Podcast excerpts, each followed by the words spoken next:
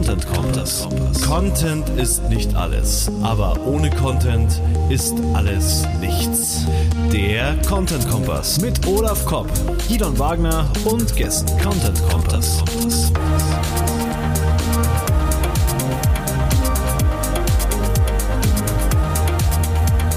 Content Kompass.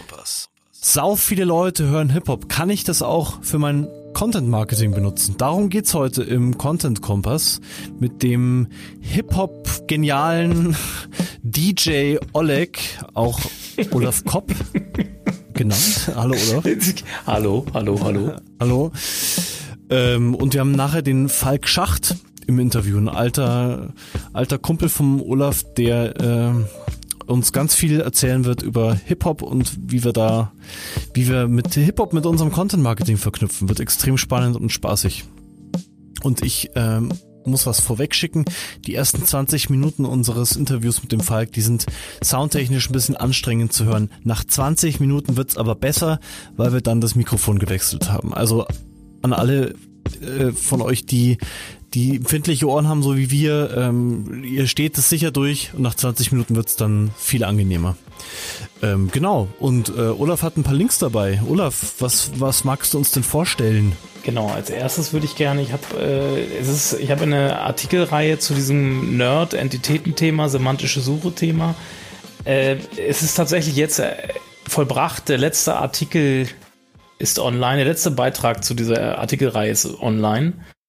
Und es schließt den Kreis irgendwie so ein bisschen. Und zwar bin ich über das damals, 2013, über das Thema Entitäten zum Thema digitaler Markenaufbau überhaupt erst gekommen und habe diesen Zusammenhang begriffen zwischen ähm, wie wichtig äh, digitaler Markenaufbau für SEO und auch für Online-Marketing im Allgemeinen ist. Und da hat mir dieses Entitätenthema damals wahnsinnig geholfen. Und jetzt ist es quasi nochmal, ich habe dazu schon viel zu publiziert vor ein paar Jahren und Jetzt habe ich das Ganze noch mal ein bisschen mehr auf wissenschaftliche Basis gestellt und wirklich konkrete Google-Patente hergenommen, um, um einfach mal zu zeigen, wie wichtig es heutzutage ist, als Autor und Publisher, als Marke und Autorität wahrgenommen, mhm. werden, wahrgenommen zu werden, so damit und wie sich das dann auch auf die Google-Rankings auswirkt. Das ist eigentlich Branding äh, im, in SEO-Sprech, ne? Genau. Ich werde eine Entität, eine, ich eine, besetze eine, eine, eine Schublade bei Google. Mhm. Mhm. mhm. Genau, ja, auch Positionierung, um zu sagen, hier, ich bin Google, du kannst nicht an mir vorbei, wenn du über die und die Themen äh, Informationen ausliefern willst, wenn einer die oder die Suchanfrage eingibt krasses Thema. Eigentlich, und, ich nehme dich ja so als Entitätenpapst wahr, dadurch, dass du so viel drüber sprichst, wenn wir hier zusammen aufnehmen. Aber wir sollten eigentlich nochmal so ein Entitätenthema jetzt äh, äh, machen in einer unserer nächsten Folgen, finde ich schon. Wenn wir den Spezialisten schon da haben dazu, dann, äh, für, oder? Wir können, ja, wir können ja mal gucken, ob wir es irgendwie so gebogen kriegen, dass, dass, dass, dass, dass, dass es auch zum Thema Content Marketing genau. passt. Ich glaube, das ist, das geht, ja, das kriege ich mit, das kriegen wir mit Sicherheit hin. Wir sollten vielleicht auch nochmal sagen, was wir für nächste nächstes Jahr äh, geplant haben. Wir wollen ein bisschen was verändern. Wollen wir da, da eventuell heute ja. schon was zu sagen? Ja. Ja. Also wir haben uns überlegt, ähm, wir werden, wir werden mehr, weil die, wir haben gemerkt, dass diese Zweier-Sendungen, die wir machen, wo wir mal konkrete Themen besprechen, also konkret vielleicht auch die ein bisschen praxisorientierter sind, die wir dann zu zweit besprechen können und vielleicht uns auch ein bisschen, bisschen besser äh, darauf vorbereiten können. Da haben uns auch die Gäste, der Benjamin und der Fabian aus dem äh, letzten Podcast irgendwie so ein bisschen inspiriert, da so ein bisschen, äh, ich nenne es mal konstruktiver irgendwie die Sendung zu gestalten. Ja, und, und dann so konkreten Fragen ein bisschen mehr entlang hangeln oder was genau. uns so im Tagesgeschäft gerade beschäftigt. Genau, und da äh, würden wir gerne wahrscheinlich im Wechsel, ne? Also eine Sendung, jede zweite Sendung eben ebenso nur wir beide zu einem konkreten Thema mit ein bisschen Praxisbezug und jede zweite Sendung halt mit einem Interviewgast zu einem, zu einem ja. anderen Thema, was vielleicht auch gern ein bisschen metamäßig ist. Ja, ich glaube, wir, wir hatten zuletzt gesagt, dass wir einfach die Interviewsendung weitermachen in diesem zwölf-Monats-Ding, also äh, zwölf Sendungen davon pro Jahr und wenn uns so eine praktische ah, ja, so Folge genau, ja, unterkommt, machen wir spontan da eine noch dazu. Ja, Aber stimmt, so wollten wir machen, stimmt, ja. Ich meine, uns sind die Zuhörer sicher auch nicht böse, wenn wir mal einfach sagen, ein Monat das, ein Monat das. Wir, wir gucken, glaube ich, einfach, was was also ihr werdet, ihr werdet mehr von uns nächstes Jahr in diesen Zweier, in dieser Zweierkombination hören, wie wir es zum Beispiel für den Content Audit, für die Content Audit Ausgabe gemacht haben. ähm, bezüglich Content Audits, ja. Und, und ja. wie gesagt, da vielleicht drücken wir auch dieses Entitätenthema dann da ja. dann auch so rein irgendwie. Auf jeden Fall der Beitrag, es geht halt, ich hab dann, bin da auf, auf jeden Fall im Zuge dieser Recherche zu diesem Beitrag auf ein wahnsinnig spannendes Patent gestoßen von Google, wo es darum geht, äh, wie Google ähm, äh, Autoren bewerten kann. Ja. Also Autoren, mhm. was diese, was diese Autorität angeht. Also wenn, wenn ein Autor etwas publiziert, wie wichtig das ist, in Google, bei Google gerankt zu werden, so. Und das, ja. das ist, das war ein super spannendes Patent, wo ich, ich, wenn du willst, kann ich da so ein paar Sachen mal zu sagen, ja, Signale, die Google, zumindest die aus dem Patent eventuell hervorgegangen ja. sind, äh, wie, wie so ein Autor sich im Endeffekt positionieren kann, dass er auch unabhängig vom Portal, wo er publiziert, äh, dann, dann seine Inhalte dann auch gerankt kriegt, so. Ich hatte das 2012, hatte ich das schon, das Gefühl, da hatte ich ja, da ging es bei uns viel, ging es bei uns mhm. um Google Maps äh, Local SEO mhm. und ich hatte halt äh, so ein paar Gastartikel zu diesem Local SEO-Thema, also so, mhm. so kommst du in Google Pages nach oben oder so sollten Ärzte werben und so weiter. So, und dann mhm. äh, auf unserer damaligen Seite suchkraft.com auch dazu geblockt. Und ich hatte dann das Gefühl und auch die Erfahrung, dass alle Artikel, die ich zu diesen Themen veröffentlicht habe, bei Suchkraft gut gingen auf einmal. So fünf, sechs Gastartikel und irgendwie zehn Blogartikel und ich hatte das Gefühl, Google nimmt mich als Gidon Wagner ernst. Die Artikel haben dann auch immer besonders gut gerankt von suchkraft.com, wenn eben mein Auto eingestellt war mhm. mit meinem Google Plus mhm. Profil. Das, das war das, ist, schon, oder? Das ist, das ist, nee, eigentlich, eigentlich, eigentlich ist das Thema, dieses Thema Entitäten, sage ich am Ende dieses Beitrags auch nochmal, das Thema Entitäten ist eigentlich erst so richtig mit Hummingbird 2013 ah, ja. äh, gekommen. Da wurde ah, halt okay. halt die, die, die, diese, diese Entitätengrundlage erstmalig eingeführt. Und es ist halt, wirklich, und ich habe es halt seitdem begleitet mich dieses Thema und ich bin jetzt seit sechs Jahren quasi, bin ich mit Herz und Kopf bei, der, ja. bei diesem Thema dran und es, es hat mich eigentlich SEO eigentlich so richtig nahe erst gebracht, weil ich gemerkt habe an meinen eigenen Projekten, wie wichtig diese Autorität und diese, diese, diese eigene Positionierung als Publisher und Autor ähm, im Endeffekt ist und dass das Ranking viel einfacher fällt, wenn man diese, wenn Google diese Autorität bemerkt hat.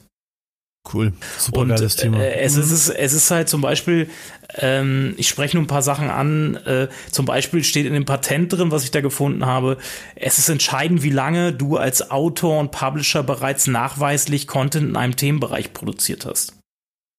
Mhm. Oder ähm, dass der Bekanntheitsgrad von dir als Autor oder Publisher äh, äh, nachweislich hoch ist, zum Beispiel. Mhm. Äh, das, sind, das sind halt so, so, so spannende, oder wie, wie häufig hat der Autor-Publisher Inhalte zu dem Thema veröffentlicht? Mhm. Dass, mhm. dass solche Sachen halt damit einflü einfließen irgendwie und die auch äh, algorithmisch von Google oder durch den Crawler und den Algorithmus halt auch äh, festzustellen und auszuwerten sind. Ne?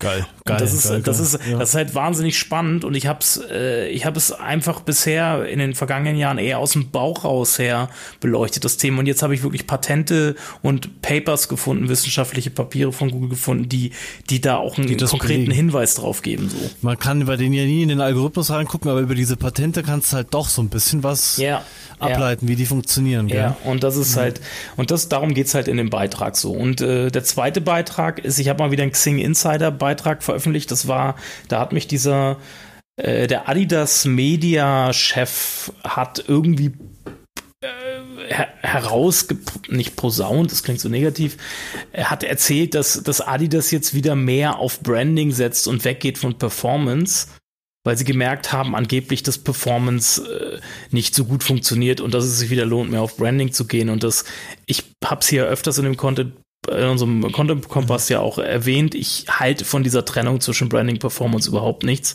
Mhm. Und äh, mir war es halt wichtig, da nochmal ein Statement zu abzugeben zu diesem Thema. Äh, das habe ich dann bei, bei, bei Xing Insider gemacht, also bei Xing beziehungsweise als Insider und, und habe das Thema nochmal aufgegriffen, dass es einfach keinen Sinn macht, gerade wenn man auf die Customer Journey guckt, irgendwie Branding und Performance voneinander zu trennen, weil es sich gegenseitig be bedingt im Endeffekt. Das ist aber schon ziemlich äh, ein, ein, ein polares Thema, oder? Also da hast du da viel Feedback gekriegt oder Gegenwind oder Diskussion?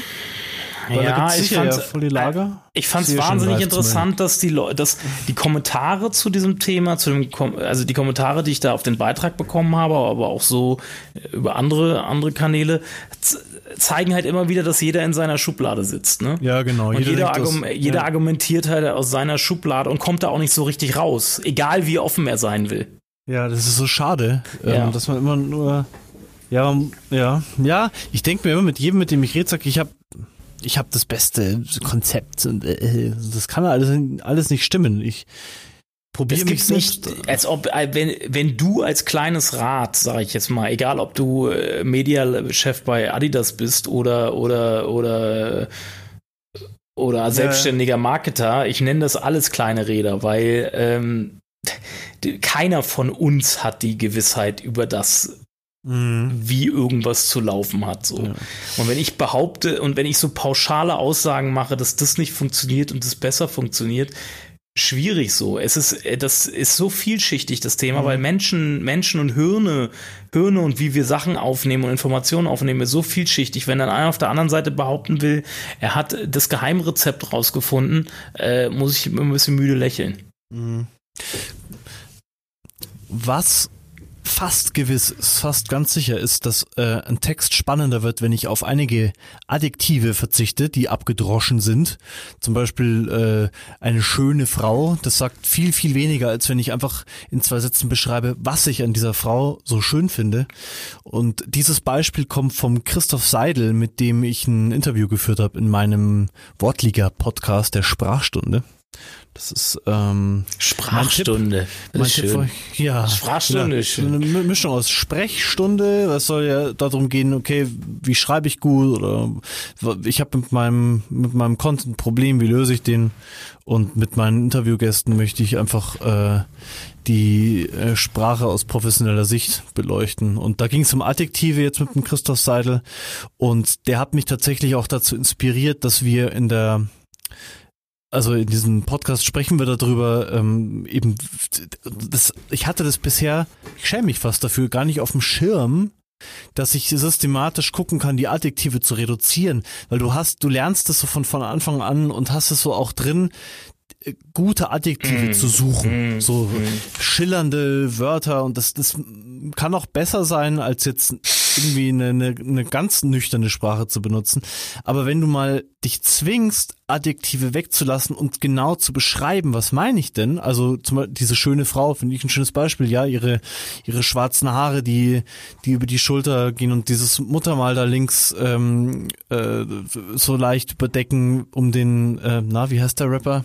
Prinz Pi zu zitieren, der hat irgendwie ihr Mutter mal an der linken Schulter. Ich Passt sehr gut zu unserer heutigen ich, Sendung. Ich zitiere den Christoph Seidel, der auch total der Hip-Hop-Fan ist. also viele äh, Journalisten und Content-Marker sind offenbar Hip-Hop-Fans.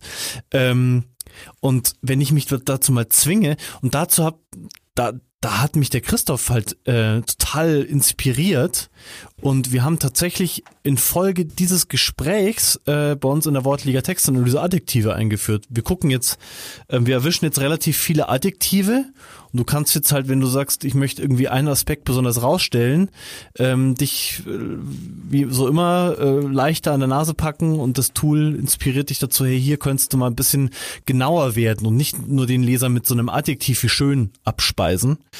Und das haben wir tatsächlich jetzt in Folge dieses Gesprächs halt eingebaut. Und das, das finde ich so cool an, an Austausch mit anderen Leuten. Man, man wird inspiriert. Du, apropos und, Inspiration, du hast mich damit wirklich inspiriert. Ich habe ja. äh, im Zuge der letzten Verfeinerung dieses Blogbeitrags, den ich vorhin besprochen habe, dabei darauf wirklich, ich habe Adjektive aktiv rausgenommen.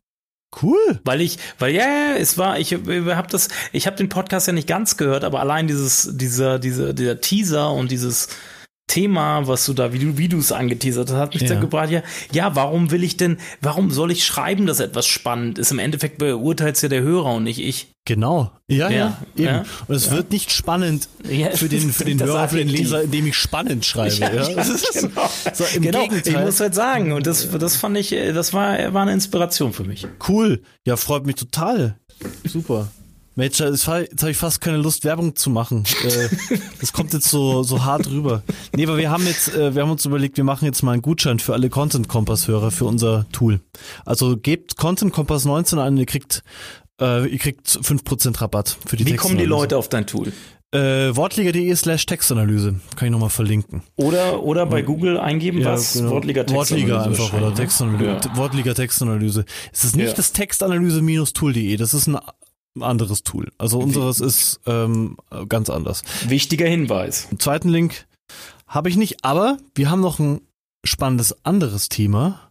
Und zwar haben einige von euch gesagt, sie hätten gerne ähm, auch so Content-Kompass-Tassen, weil der Jens von Termfrequenz äh, uns beiden ja so Tassen geschickt hat und allen anderen Termfrequenz-Moderatoren auch.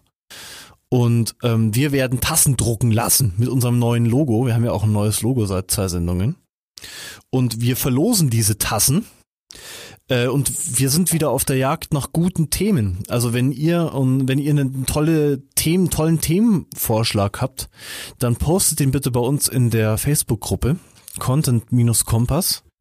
Ähm, wenn ihr da noch nicht drin seid, dann ähm, tretet bei. Wir schalten euch auch ganz schnell frei und äh, postet uns in dem Beitrag, den wir dazu noch schreiben werden, oder im Beitrag zu dieser Sendung, eure Themenwünsche äh, und wir werden zehn erstmal zehn Content Kompass Tassen verlosen. Wir brauchen müssen ein bisschen Vorrat Vorrat halten, also zehn Tassen verlosen wir unter den ich, coolsten Themen ich sag mal so, äh, wenn, wenn, wenn hunderte von Themen bei uns ja, eingereicht werden, dann gut, geben wir auch 20.000 Dann geben wir auch, ja, absolut.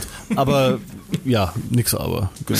Wir wollen nicht geizen, aber äh, wir werden jetzt erstmal 10.000 Tassen bestellen und, äh, und dann müssen wir ja ein bisschen haushalten. Also, äh, und wie gesagt, was, was machen wir mit den Themen? Wir werden diese äh, Themen werden in diesen angesprochenen Zweiersendungen Wir verkaufen diese Themen an andere Podcaster und die sollen, nee, wir machen die selbst. Nein, wir besprechen die selber in unseren ja. angekündigten üblichen Zweiersendungen wahrscheinlich werden wir dann diese Themen aufgreifen und genau. für euch für euch quasi besprechen. Voll cool, genau. Und ihr kriegt so eine schöne Tasse und ähm, mit unserem neuen Logo drauf und vielleicht überlegen wir uns noch irgendeinen coolen Claim oder irgendwie coole Content Marketing Prinzipien für den Rücken. Ich weiß es nicht. Ich, ich glaube, wir können ja mal einen Entwurf posten und dann vielleicht habt ihr noch Ideen, was ihr da drauf machen wollt. Wir können das ja auch so ein bisschen Crowdsourcing mäßig genau. Machen. Genau, und dafür einfach nur ab in die Facebook Content Kompass Gruppe. Ja. Posten wir auch in den Show Notes wieder. Äh, ja, und yeah. äh, ja. Ja, dann würde ich sagen, switchen wir zum Falk Schacht, oder? Nach ein bisschen ja. Musik. Falk Schacht jagt das mit dem BMW, BMW. Falk Schacht jagt das mit dem BMW, BMW. Falk Schacht jagt das mit dem BMW, BMW. Falk Schacht jagt das mit dem BMW, BMW. Falk Schacht jagt das mit dem BMW, BMW. Falk Schacht jagt das mit dem BMW, BMW. Volk Schacht jagt das mit dem BMW, BMW. Volk Schacht jagt das mit dem BMW, BMW. Verschiedene Dinge.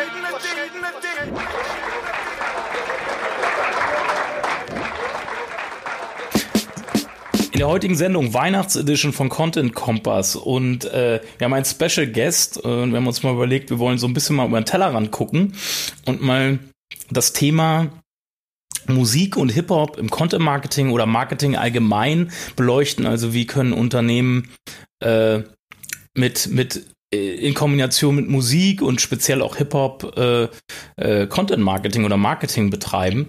Und da haben wir, glaube ich, einen sehr, sehr äh, guten Gast, sehr Expertisen Gast hier und zwar meinen alten Homie aus Hannover, jetzt leider schon länger nicht mehr, jetzt neu Ham äh, oder oder Wunsch Hamburger, nenne ich es mal so. Fal Falk Schacht ist bei uns in der Sendung. Hallo Falk.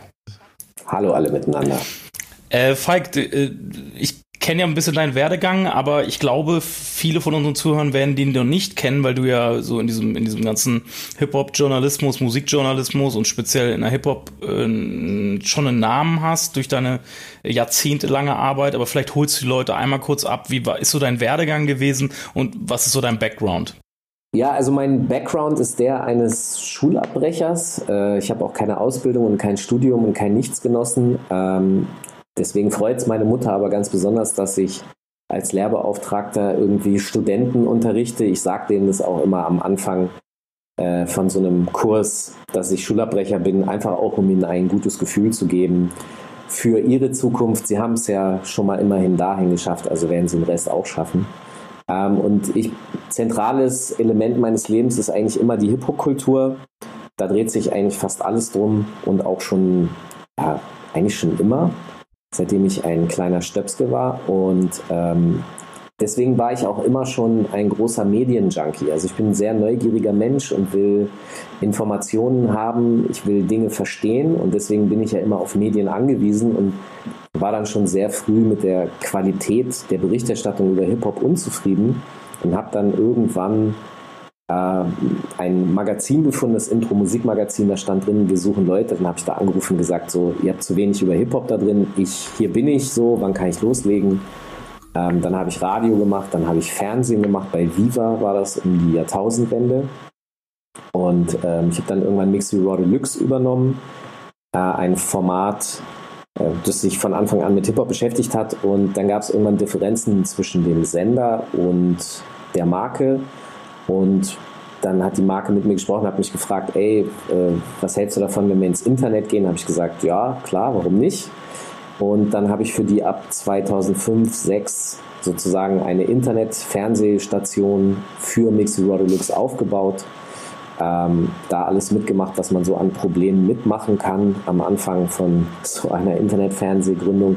Aber dieser Begriff Internetfernsehen, den benutzt heute auch gar keiner mehr, wie altbacken das auch alles klingt. Äh, dann habe ich das, ähm, glaube ich, grob 13, nee, doch 12, 13 Jahre gemacht. Krass. Insgesamt gesehen, Mixed Raw Deluxe und ähm, ja, wie gesagt, Hip-Hop ist so ein zentrales Ding, da mache ich halt auch sehr viele Dinge von, ob es nun Interviews sind, Radio, Schreiben, Lehren, äh, Beraten, äh, Musikindustrie, Festivals, also also du, du bist, du bist ja, du bist ja eigentlich, äh, du bist Content-Schaffender auf jeden Fall, ne? Ähm, ja. Du hast eigentlich auch, äh, wenn du sagst, wann ging Mixery los? Mixery Deluxe los? Ähm, gestartet ist es, glaube ich, im Jahr 2000 mhm. mit einer anderen Redaktion und ab 2002, glaube ich, war das, ähm, habe ich das dann mit einer neuen Redaktion übernommen mhm. bei Viva. Äh, kurz, kurzes Stopp mal kurz. Ich habe so ein komisches Fiepen und Rauschen. Ja, das ist Falks Lüfter. Das ist Falks Lüfter? Ja, genau. Ja, ich habe hier in meinem Apple-Rechner einen Lüfter, das kann äh, das sein, ist der, ja. Ist. Gut, dann haben wir den Lüfter mit drin. Aber ist jetzt okay. nicht so, dann Hauptsache wir haben es drin. Gut, dann würde ich jetzt wieder, wieder okay. ähm, kurz ansetzen. Äh, ja. Mix, Mix Raw Deluxe war ja eigentlich ein Content-Marketing-Format, wenn man so sieht, von Mixery, muss man vielleicht dazu sagen, kennt vielleicht nicht jeder. Mixery ist, eine, ist ein Produkt von Carlsberg, von der Carlsberg Brauerei gewesen. Ähm, und sie ja. wollten damit über dieses Format halt Zielgruppen erreichen im Bereich, im Segment Hip-Hop, sag ich mal, in der Zielgruppe Hip-Hop. Und in dem Sinne war es ja eigentlich ein Content-Marketing-Format, bloß damals gab es den Begriff Content-Marketing noch gar nicht. Moment, aber das war doch bei Viva 2. Es war.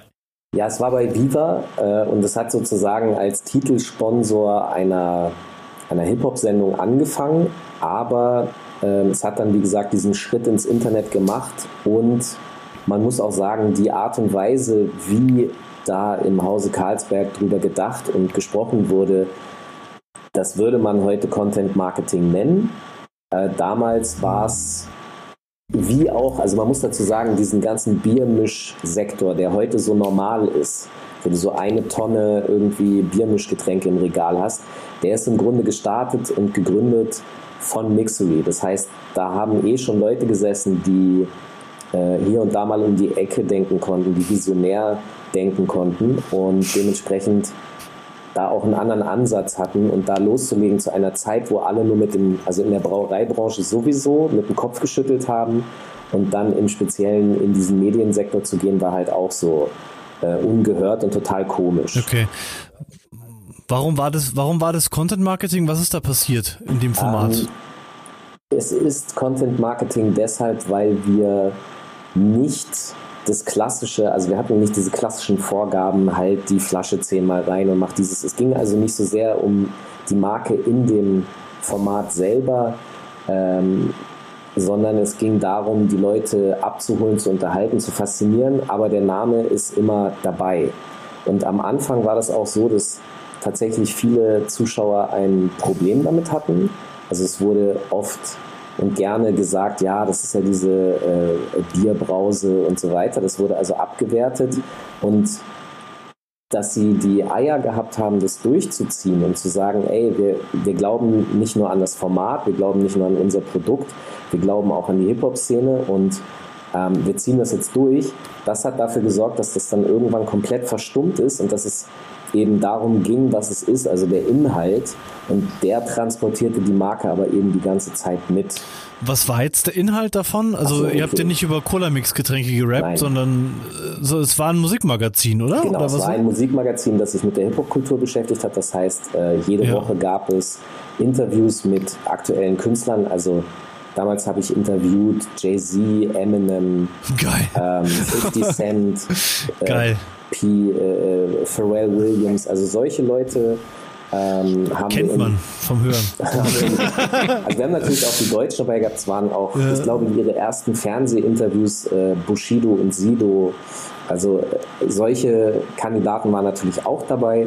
Die Festivals natürlich, weil das immer gekoppelt war, also zum Beispiel das Splash Festival äh, ist ja auch immer gesponsert gewesen von Mixwheel der Marke und dann hat man das natürlich zusammengepackt äh, und wir konnten da besondere, wir hatten besondere Zugänge und konnten besser berichten als andere Hip-Hop-Portale und im Grunde mhm. kann man sagen, ein Hip-Hop-Magazin, das sich um die Hip-Hop-Kultur gekümmert hat, gesponsert als Content-Marketing-Produkt von einer Brauerei. Ja, okay, also genau, es ist, war ein bisschen anders, als wenn jetzt äh, irgendwie ein Kopfhörerhersteller irgendwie ein Magazin startet und da irgendwie über äh, Musikproduktion äh, was macht, weil das wäre dann voll themenrelevant. Da war das ja jetzt weniger themenrelevant, Mixery ja, schon, davon. Schon in dem, in dem Aspekt, also es hatte, es hatte zwei Gründe, warum ähm, sich das Karlsberg überlegt hat. Grund Nummer eins war zu sagen, okay, ähm, das ist ja auch eine Party, das ist ja auch Feiern und mhm. äh, man will zusammen Spaß haben und da haben wir das, was ihr wollt. Wir haben das Produkt. Und ah, okay. man hat mhm. natürlich auch in Umfragen äh, dann bemerkt, in Marktforschung, dass Hip-Hop ein Riesenthema bei jungen Menschen ist und hat sich überlegt, ja gut, dann besetzen wir das Thema. Das Besondere okay. und Außergewöhnliche daran ist aber eben, es nicht nur trendbezogen zu machen, sondern ähm, Karlsberg hat das halt sehr lange gemacht und dadurch haben sie sich natürlich eine wahnsinnige, also das Format hat sich eine wahnsinnige Glaubwürdigkeit erarbeitet, die man in den in der Art und Weise, wie gerne andere Firmen arbeiten, also eher spitz und temporär, da kann man sich diese Glaubwürdigkeit nicht so gut erarbeiten wie mit der Langfristigkeit. Okay, verstehe. Mhm. Okay. Äh, da kann man ja auch schon was draus lernen. Ne? So eine gewisse Beständigkeit braucht, brauchst, brauchst du im Content Marketing ja, um überhaupt mal wahrgenommen zu werden. Und was auch, ist auch Vertrauen. Also das ist auch tatsächlich nicht zu unterschätzen. Also die, die Bindung zu Marken oder zu Medienmarken ist natürlich schwächer geworden, weil es so viel Konkurrenz gibt. Aber wenn man mal eine Marke für sich entdeckt hat also, und die schätzt, dann bleibt man natürlich auch dabei äh, längerfristig, sofern das Quali also die Qualität einfach stimmt. So. Ja, okay. Wie lief das ab? Habt ihr dann mit, äh, mit Karlsberg, Karlsberg, Karlsberg heißen sie, gell? Ja. Ähm, mit Karlsberg auch äh, inhaltlich zusammengearbeitet oder sind die da rein als Sponsor aufgetreten? Als äh, da steht halt Mixery dabei. Hier, trink. Nee, also es, es ist so, es gab natürlich schon Gespräche, das ist klar, aber das ist auch eine, eine sehr gesunde Form gewesen, weil ich sag mal so, die waren nicht beratungsresistent, sondern eher im Gegenteil. Die haben sich gesagt, ey, wir haben keine Ahnung von Hip-Hop, deswegen zahlen wir äh, jemanden, der Ahnung davon hat, aber wir glauben dem auch. Also da saß niemand, der gesagt hat, ich weiß das besser als du und deswegen mach doch mal was anderes, sondern wenn äh, andere Vorstellungen oder Wünsche herrschten, hat man einfach eine Frage gestellt und dementsprechend war das tatsächlich eine sehr freie und angenehme Zusammenarbeit, die deshalb funktioniert hat, wenn Ideen waren oder Wünsche, wie können wir zum Beispiel das äh, platzieren, wie, wie können wir äh, Aktivitäten machen und Aktionen machen. Ähm, und dann hat man sich eben miteinander abgesprochen. Es war jetzt nicht so, dass sie einfach nur das Geld abgeliefert haben und dann wieder weggefahren sind, sondern es war schon ein Dialog da, aber der war eben auch fruchtbar. Ja. Was war für dich als Musikjournalist das Geilste an dem Projekt? So eine, so eine Szene, die hängen geblieben ist? Also die, da, da gibt es ein paar. Ähm, 50 Cent ist entgegen seinem Image eine extrem äh, freundliche und faszinierende Persönlichkeit. Also das Gegenteil von dem, was man erwartet. Mein Lieblingsmoment war da, ich habe ihn zu einem Interview getroffen und da war eine Kollegin von 1 Live und das war wirklich zur absoluten Peak-Time äh, seiner, seiner Karriere und sie hatte halt also wir standen so gemeinsam vor der Tür und sie hat halt so gebibbert und ich so, was ist denn los? Ja, ich habe ich hab irgendwie so ein bisschen Schiss. Ja, warum denn? Ja, der ist ja neunmal angeschossen worden und so. Und ich so, ja, also, ja, ja, aber musst du dir echt keine Sorgen machen. Der ist ja, der hat keine Waffe hier und so, der ist ja ein Flugzeug und alles. Und sie so, ja, hm, okay. Und dann ist sie halt reingegangen und nach einer halben Stunde konnte ich dann den Raum betreten. Äh, und während ich reinging, sah ich halt, dass sie auf seinem Schoß sitzt und dass sie zusammen Fotos gemacht haben. Und äh, weil er halt eben so ein extrem professioneller und charmant arbeitender äh, Rapper ist und damit ist er eine ziemliche Ausnahme. Die viele andere okay. Rapper sind neigen zum anstrengend sein, vor allem amerikanische. Okay. Ja, da hast du ja ein bisschen Erfahrung, gell? Du hast ja auch mit ein paar anderen gequatscht. Äh, hast du ja gerade schon erzählt, Eminem und, und wer, wer war noch dabei? Jay-Z. Äh, Jay-Z, ja. Okay, und was, wenn du jetzt aus Content-Marketing-Sicht sprichst, was war für dich da an dem Projekt das Coolste oder hast du das eigentlich gar nicht mitgekriegt und hast einfach deinen Job als Content-Producer, Content-Produzent gemacht? Also, oder hast du dich damals als Marketer gesehen? Wie, wie war das? Mm, also zu dem Zeitpunkt war das noch nicht so ein Thema. Da war ich eher äh, journalistisch aufgestellt und habe mich natürlich darum gekümmert. Ähm, was das Interessante war, dass man halt tatsächlich überhaupt arbeiten konnte. Also weil ähm, wenn es den Sponsor nicht gegeben hätte, hätte es das Format auch nicht gegeben. Das mhm. muss man ganz klar sagen. Ähm, das ist auch das, was ich als visionär bezeichne, sich mit einer Musik und einer Kultur auseinanderzusetzen, die erstmal schwierig ist, weswegen man tatsächlich auch Personen braucht, die einen da durchführen können, weil man sonst sehr schnell irgendwo äh, auf eine Tretmine treten kann und das war so der, der eine Punkt und der andere ist halt, dass man ähm, Sachen bewegen konnte. Also das war, war mir immer wichtig, dass man für die Kultur Dinge tun konnte und von wem dann ganz am Ende, wer es jetzt bezahlt, ob es der Sender ist oder die Marke oder keine Ahnung, wenn es eine Kulturförderung wäre, Hauptsache es passiert und das, ja. das war so damals mein vorherrschendes Ding. Ja. Alles andere ist so peu à peu dazugekommen. Also die das Worte wie Content Marketing, äh, wie, wie funktioniert das, mit wem spricht man, das kam erst alles, diese Fragen kamen halt dann auf. Braucht man jetzt ein Newsletter, ja oder nein? Macht man E-Mail-Marketing, ja oder nein? Solche ja. Sachen kamen dann im Verlauf der äh, 13 Jahre halt immer öfter ja. auf. Mhm. Äh, da hat ja sozusagen dann haben die Konzerne haben den Underground finanziert oder dass der Underground bekannter ja. wurde sozusagen. Naja, Glaubst muss, du? Ich glaube, also das Ding ist, man muss es so verstehen, dass der Underground eigentlich der Mainstream der Zukunft ist. Und die Frage ist, ob man, ab wann man da einsteigen möchte und was man bezweckt. Ähm, weil natürlich der Underground auch eine gewisse Coolness hat im Gegensatz zum Mainstream. Ähm, ich erinnere mich daran, dass ich mal mit ähm, den Damen und Herren eines großen Telekommunikationsunternehmens zu tun hatte, die mich gefragt haben, ja, ja, wir würden gerne ein paar Bands buchen und so. Äh, haben Sie da Ideen? Dann habe ich so gesagt, ja, zum Beispiel ist gerade sehr äh, interessant angesagt MGMT. Das ist so eine äh, Elektronikband gewesen damals, die innerhalb dieser Szene sehr bekannt war und äh, einen guten Namen hatte, aber eben kein Mainstream. Und dann haben die mich gefragt, ja, aber was halten Sie denn zum Beispiel von Jan Delay? Ich sagte, ja, Jan Delay ist super, aber den kennt ja auch jeder. Also das ist halt so, ich finde solche Fragen immer so ein bisschen faszinierend, weil das halt so No-Brainer sind. Also auch ja. ein Schimpanse könnte das, weil das halt, das, das ist nichts Außergewöhnliches. Und ähm, MGMT hat man dann nicht gebucht. Man hat Jan Delay gebucht, ist ja auch okay, es funktioniert ja dann auch trotzdem und der Erfolg ist ja dann auch irgendwie da. Das Interessante ist, dass ein anderes Telekommunikationsunternehmen, nämlich Vodafone, dann, ich glaube, ein Jahr oder so später einen Werbespot gemacht hat mit der Musik von MGMT. Das Ding ist riesig explodiert. äh, dann war das plötzlich ein Riesenthema und das ist natürlich zehnmal cooler, weil man sagen kann, ja, schau, wir wissen, was der heiße Scheiß ist und du möchtest ja lieber bei denen sein, die das, die das wissen, als die, die das machen, was alle machen. Das ist ja, das ist immer zumindestens, man muss sich darüber bewusst sein, dass das so eine, eine, eine Fläche ist, wo man sich überlegen muss, wo will ich eigentlich stehen? Will ich jetzt bei den Cool Kids sein oder sehe ich meine Marke eigentlich eher bei denen, die äh, total breit sind, wo halt ja, das weiß dann halt jeder. Da braucht man dann aber eben auch jetzt nicht groß Expertise einkaufen.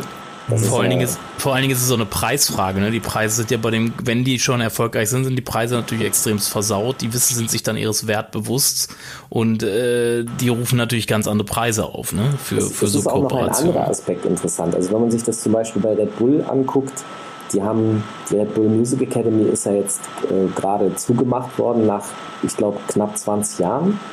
Und ähm, was? Ja, was? und eigentlich ist das total verrückt, weil was da gemacht wurde auf einem weltweiten Level ist natürlich hochinteressant und hochspannend und man kommt ja so auch in Kontakt mit den Stars von morgen. Also die Starproduzenten, die wir heute kennen, die sind in großen Teilen durch die Red Bull Music Academy gegangen. Und wenn da, wenn man da anruft und sagt, hallo, dann hebt halt auch wer ab. Und zwar nicht nur für Geld, sondern das sind halt eben diese, dieses Momentum, dass man da jemandem hilft, mit groß zu werden und das hat, dann hat man natürlich eine ganz andere Ebene. Es ist aber eher auch eine langfristige Denke, die ich da verfolge und nicht dieses kurzfristige Hü- und Hot-Ding.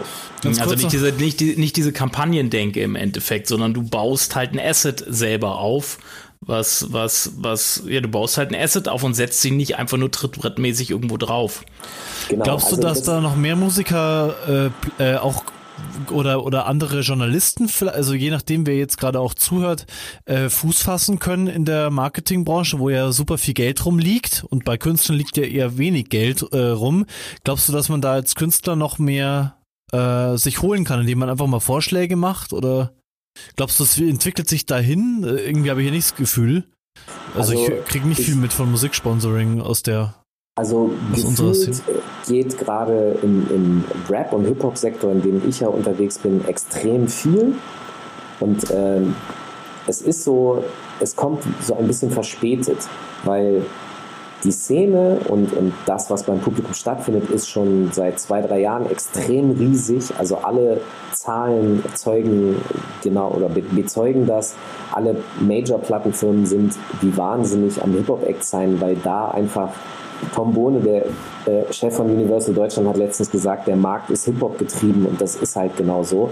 Aber ja. die Firmen außen drumherum, die das betrachtet haben, und dazu zähle ich jetzt nicht nur irgendwie, keine Ahnung, ob es nun Milka ist oder äh, Rügenwalder Tebus oder so, wobei die jetzt als Ausnahme, die haben sich schon relativ früh engagiert. Aber viele Firmen haben draufgeguckt und haben gesagt, ja, aber geht nicht. Und bei Medien ist es auch ähnlich. Also viele Radiosender haben immer noch starke Berührungsängste aber es geht halt ab wie Sau, weil die Streaming und das, das pullt natürlich die Streaming-Dienste sehr stark gerade nach vorne. Und ähm, der Punkt ist aber der, dass man Berührungsängste und Furcht hatte und jetzt aber langsam merkt, okay, wir kommen nicht drum herum, wir müssen, wir müssen irgendwas machen und das passiert gerade. Mit Musik, also, wir müssen was mit Musik machen, merken viele oder wie? Nee, wir müssen was mit Hip-Hop machen. Also wir können das nicht ignorieren, weil alle unsere Marktforschungsergebnisse auch sagen, das ist das Thema Nummer eins bei jungen Menschen. Also die Sender und so. Genau, und wenn wir das nicht mitnehmen, dann sind wir halt draußen.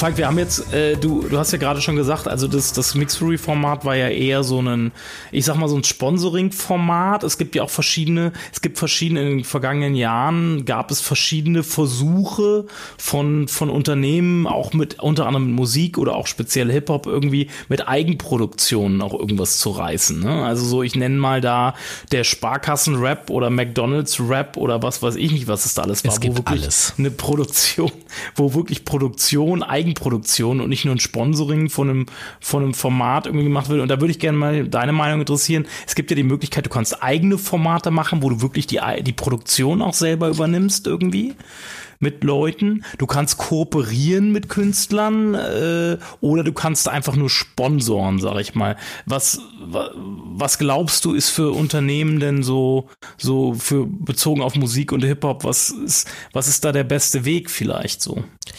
Also ich glaube, da gibt's keine hundertprozentige Antwort für. Ähm, es ist immer die Frage, was ist das eigene Ziel, was will man und wie will man auch damit umgehen. Wenn man jetzt ähm, sich überlegt, ein eigenes Format zu produzieren, hat man natürlich auch, es wirkt ja draußen ganz anders, es wirkt auch nach intern in die Firma ganz anders, als wenn man jetzt ein reiner Sponsor ist. Ähm, man hat theoretisch tatsächlich mehr Risiko, mehr Verantwortung. Ähm, aber mal ab davon, ich persönlich äh, sehe eigene Formate zu machen, also man kommt eigentlich gar nicht mehr dran vorbei. Äh, ich glaube, reines Sponsoring existiert noch, es wird auch noch weitergehen, aber ich glaube, dass, dass, dass die Wertigkeit von eigenproduzierten Formaten viel, viel höher ist und viel, viel wertvoller auch eben auf die eigene Marke einzahlt, als jetzt ein reines Sponsoring. Hm, Warum? Ja, weil ich glaube, dass ein Sponsoring nicht so gut funktioniert, weil die Leute gelernt haben, das zu ignorieren. Das ist wie Printanzeigen, das ich kenne eigentlich sehr viele Leute, die die auch Ja. nicht mehr sehen und wahrnehmen. Das ist halt sozusagen antrainiertes umzublättern. Man sieht es schon gar nicht mehr. Ja. Und so kommt mir das oft ein bisschen bei Sponsoring vor. Außer wenn man das jetzt wirklich sehr penetrant nach vorne schiebt, aber dann hat es eben auch automatisch immer diese werbende Botschaft. Und ich habe den Eindruck, dass sehr viele Leute von Werbung eher genervt sind, weswegen man gucken muss, wie man ähm, kommunizieren kann, ohne dass es so wirkt, als würde man jetzt jemandem was verkaufen wollen. Wer Ja. mag denn schon den äh, äh, fahrenden Händler an der Tür? So kommt es manchmal ein bisschen rüber. Ja, Ich kaufe zum Teil Sachen absichtlich nicht, weil die Werbung mich nervt. Dann kaufe ich die Sachen nicht. ja. Auch ja. wenn du es brauchst. Das ist der Hass. ja, Hass! Ich kaufe jetzt kein Essen mehr. Ich kaufe das nicht mehr. Ja, aber halt nicht, keine Ahnung, äh, Don't Call it Schnitzel, sowas würde ich mir wegen der Werbung allein nicht, schon nicht kaufen, weil das scheiße ist, weil es mich nervt. Also ich gebe zu, dass äh, jetzt klassische Werbung mich tatsächlich, also mal konkretes Beispiel Hanuta Riegel, habe ich Werbung gesehen, hat mich interessiert, dann gehe ich los, ich kaufe das, ich teste das und entweder funktioniert es oder nicht. Systematische Werbeauswertung. Ist nicht dein Ich Ernst. teste das Produkt jetzt mal. Ich musste das jetzt einmal testen, ob das gut ist oder nicht. Geil. Das ist doch, das ist doch Okay, Du bist halt Journalist. Das, ist- aber wie, wie ist das wirklich ein Trigger? Also äh, du hast ja auch das, bei mir ist das wie so ein Adblocker im Kopf inzwischen, dass sobald ich merke, sofort merke, oh, das ist ein Werbeblock, dann bin ich raus. Ähm, ich, ich gebe zu, dass manchmal Werbung sogar in, also ich, wir sprechen jetzt von dem klassischen Werbeblock im Fernsehen. Ich gucke tatsächlich manchmal noch linear Fernsehen, einfach weil ich es entspannender finde. Also manchmal überfordern mich Streamingdienste mit dem schieren Angebot und ich komme, also ich bin mehr am Suchen als am Gucken. Und um das zu umgehen, äh, gibt's eben für mich lineares Fernsehen, weil ich nicht so viel entscheiden muss. Es, es ist entspannter, weil es einfach durchläuft und so ein Werbespot, äh, Werbeblock ist dann tatsächlich, kann manchmal entspannt sein. Und ey, wenn Eine so ein, Gegenbewegung. Ja, so Kontemplation durch Werbung. Ja, das hatte ich letztens auch. Da habe ich ferngeschaut äh, und war so richtig so, so hab total viel nachgedacht an dem Tag. Dann habe mich dann neben meine Freundin gesetzt und die, die guckt viel so normales Fernsehen.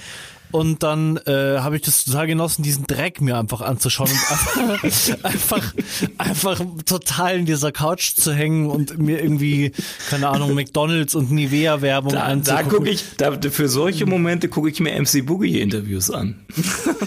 Aber, und das finde ich schon wieder äh, interessant in der Analyse, dass obwohl es dich in der Sekunde entspannt hat, bezeichnest du es trotzdem als Dreck. Also es ändert sich nichts in der reinen Wahrnehmung, sondern Ja. es hat mehr mit deiner Verfassung zu tun, dass du das in der Sekunde so konsumierst. Und ich glaube, dass Genau. da aber ein entscheidender Unterschied ist zwischen dem aktiven Anschalten eines produzierten Formates, also eines Content-Marketing produzierten Formates, wo du sagst, ich will das jetzt sehen, äh, und dem Durchlaufen und Geplätscher von dem, was du schlecht findest. Und deswegen, das ist so ein bisschen wie beim Sponsoring, bei Festival-Sponsoring und so, ja, ich nehme das wahr, aber irgendwie macht es nichts weiter mit mir, bilde ich mir zumindest ein.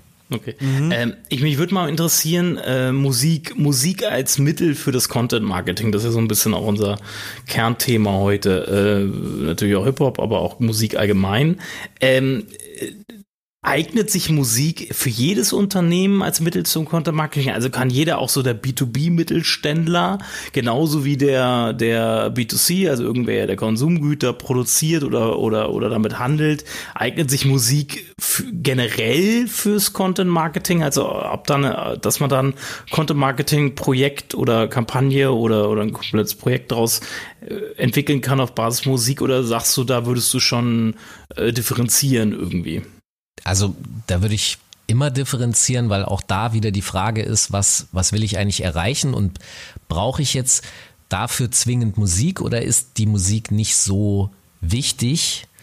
Ähm, ich würde trotzdem immer dazu raten, da auch vernünftige Entscheidungen zu treffen. Also man sollte nicht einfach nur irgendwo, weil das da noch rumliegt und wir brauchen noch ein bisschen Musik. Also es sollte auch schon passend sein, weil es im Endeffekt immer um den Gesamteindruck geht und es sollte immer rund sein. Und dementsprechend, also mir ist zum Beispiel jetzt aufgefallen, dass in letzter Zeit extrem viel gute Musik in der Werbung, die mir zum Beispiel bei YouTube oder bei Facebook ausgespielt wird, ähm, wo, ich, wo ich selber denke, Alter, ich will diesen Track haben. Das ist so gute Musik, ich will Ja. wissen, was das ist.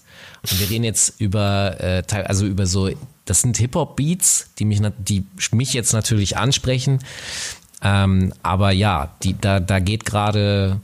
Aber da damit lenkst du was. ja eigentlich vom, vom eigentlichen Ziel ab hin zur Musik.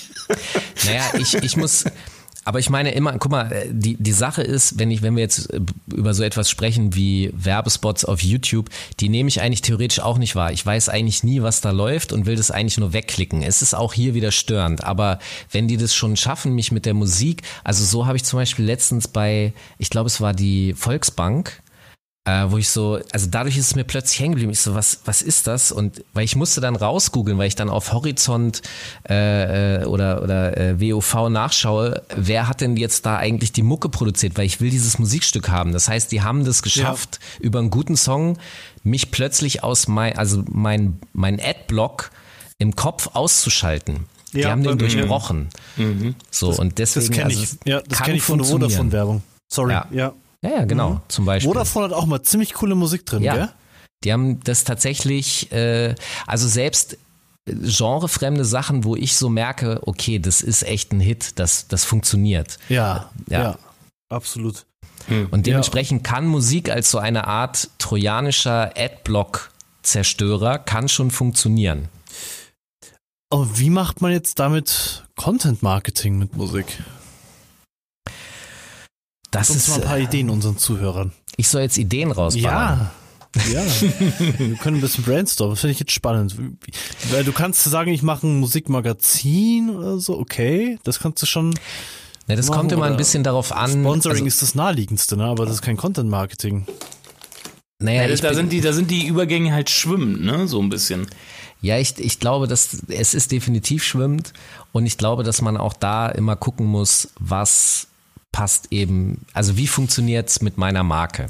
Wenn ich jetzt eine Marke habe, die äh, bestimmte Attribute hat und die sind schon analysiert, dann kann ich halt gucken, okay, wo gibt es da für mich diese ähm, Zusammenhänge im Hip-Hop und wie kann ich die darauf übertragen. So würde ich jetzt in so eine Formatentwicklung reingehen, weil alles andere macht eh keinen Sinn. Es muss mhm. Zur Marke passen, zu den Werten der Marke und auch äh, zu dem, wie die Marke sich selber sieht. Mhm. Weil wenn man das nicht übereinander kriegt, dann, dann ist auch egal, ob du was mit Hip-Hop, mit Metal oder dann, mhm. es muss schon passen. Also du kannst nicht. Ein Starter braucht nicht mit Hip-Hop irgendwie. Äh, naja, schon, doch. Wobei, also das, Kra ja. das Krasse ist so ein bisschen. Ja, aber das Krasse ist, theoretisch kannst du mit Hip-Hop tatsächlich alles machen, weil es, ja. Weil es wirklich alles gibt. Aber zum Beispiel würde ich jetzt sagen, mit Schlager stelle ich mir bestimmte Sachen schwierig vor. Oder wenn du Apple setzt auf Schlagermusik ab morgen nicht. So zum Beispiel. Ja, ja würde nicht funktionieren. schwierig. also ich meine, Schlagerhörer haben ja auch Apple-Produkte, aber ich, es ist halt, mhm. es passt imagemäßig nicht so richtig, finde ich. Ja. Ähm, aber ja, das ist halt das, was ich, man muss sich da immer überlegen, was passt zu mir, wie kann ich das äh, ausdrücken.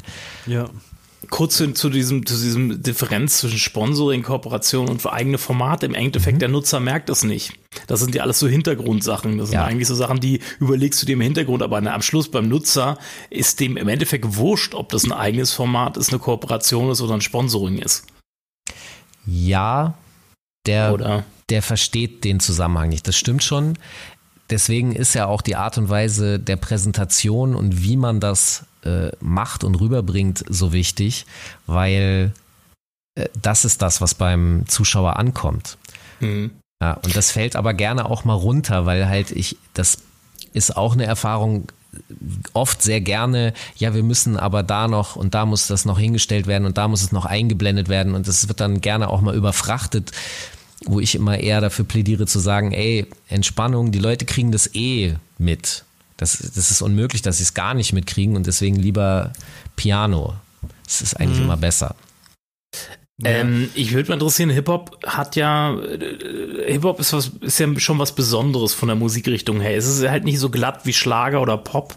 Und ähm, Hip-Hop lebt ganz stark auch an sich von Authentizität. Und ich glaube, das macht es auch schwieriger mit Hip-Hop ist wahnsinnig populär. Gerade ist die populärste Musikrichtung, gerade hat Rock überholt vor ein paar Jahren. Ähm, jeder gefühlt hört irgendwie Hip-Hop, irgendwie ganz oder, oder zumindest zum Teil. Äh, wie können, aber dadurch dieses, da, da, da, dass Hip-Hop so ganz eigene Regeln hat und, und was, wo es viel um Realness, Authentizität etc. geht, ist es auch immer so ein Spannungsfeld, wenn ich genau mit dieser Musikrichtung versuche, im Marketing irgendwas zu machen. Total. Weil ich muss bei Hip-Hop fällt es am ehesten auf, wenn ich als Unternehmen nicht authentisch selber bin, wie ich das, wie ich mit diesem authentischen Genre umgehe. Äh, was ist da zu beachten und, und ja, das würde Also ich würde da erstmal vorwegschicken, dass die, die Schwierigkeit mit Hip-Hop zu arbeiten eben im Umkehrschluss aber auch genau einen höheren Gewinn bringt.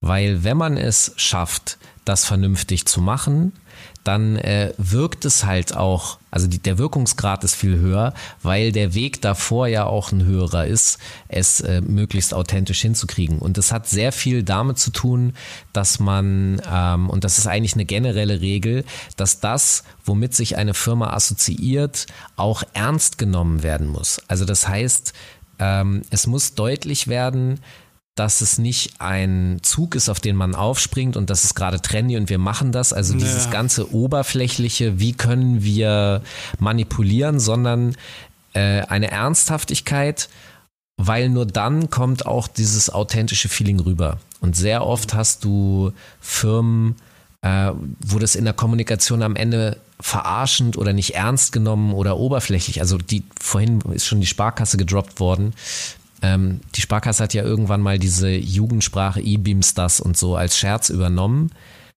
Ich bin mir nicht sicher, ob das real erfolgreich war. Es kann sein, reichweitentechnisch schon, weil es irgendwie die Leute lustig fanden. Aber niemand hat danach gesagt, boah, die Sparkasse ist aber, die trauen sich was, sie sind cool. Das hat kein Mensch gesagt. Mhm. Und das ist Sparkasse so ein, ist cool. Kommt dann fast nicht über die Lippen. Kann man fast nicht sagen. Ja, sorry. Also es wirkte halt, es wirkte halt ein bisschen wie mit der Brechstange, so, weißt du? Ja. Und Genau. dieses coole, leichte, äh, freche von Hip-Hop, äh, was so dieses Hip-Hop-Ding so mitbringt, das passt irgendwie ist da, es, es ist voll, äh, es wurde mit der Brechstange versucht, da irgendwie Aber das reinzudrücken. passt so. doch zu keiner Bank. Keine Bank kann doch in dem Sinne mit Hip-Hop-Marketing machen, oder? Oder würdest du schon Möglichkeiten Nee, sehen? natürlich passt das. Also es passt an der Stelle, weil ja äh, gerade gerade Hip-Hop und Rap sehr stark dieses äh, der amerikanische Traum. Jetzt äh, fängt jetzt langsam in Deutschland an, The German Dream und so. Äh, Gibt es jetzt Initiativen. Aber Fakt ist halt dieses, ich habe, äh, ich bringe es zu wirtschaftlichen Erfolg, ich bin Millionär. Immer mehr deutsche Rapper sind tatsächlich auch Millionär. Also da hast du natürlich schon diese Geld ist eine wichtige Rolle und sich da etwas kreativ für eine Bank zu überlegen, ist eigentlich für mich nicht schwierig. Okay. Mhm. Du kannst, genau, du kannst das ja übertreiben, weil Hip-Hop ist ja auch immer nur eine Übertreibung und warum willst du es nicht für dich äh, übertreiben? So einfach diesen Mut zu haben, eben, äh, das hat was mit Mut zu tun, glaube ich, ne? Mhm. Auch. Es hat was mit Mut zu tun, mit Ernst nehmen und ähm, dass es es geht darum, sich nicht darüber lustig zu machen. Also ich will das Bild mal äh, aufmachen, wenn man jetzt junge Rap-Fans in der Bushaltestelle hat, dann darf jetzt nicht von der Seite äh, der ältere Herr kommen, der dann anfängt äh, zu sagen, ey, E-Beams das. Das, Nö. das funktioniert nicht. Das heißt, das, das muss auf Augenhöhe passieren, das muss äh, mit einer Ernsthaftigkeit, selbst wenn man sich, wenn man Dinge verarscht oder sich darüber lustig macht, muss es mit einer Ernsthaftigkeit. Ich will, ich will mal folgendes Beispiel bringen, weil mich heute jemand darauf angesprochen hat, weil ich mich etwas despektierlich über Erkan und Stefan geäußert habe, die ja gerade eine große Comeback-Tour irgendwie fahren. Ach geil, okay. Und da wurde ich gefragt, weil ich, weil ich die schrecklich finde, so, ich kann mir das nicht gut geben, äh, ob das für Ali G, also Sascha Baron Cohen, auch gelten würde. Und dann habe ich drüber nachgedacht und ich muss sagen, nein, weil, ähm, weil er der Figur Ali G immer eine Tiefe gegeben hat und eine Ernsthaftigkeit und weil es nie darum ging, die Protagonisten, also diese Leute von der Straße zu verarschen oder schlecht darzustellen, sondern ähm, zu zeigen, dass es eine Figur, die auf der Straße existiert, die ist, die findet aber die, Leu die Leute von der Straße finden die selber lächerlich und er hat angefangen damit ja die Vorurteile anderer Menschen aufzudecken.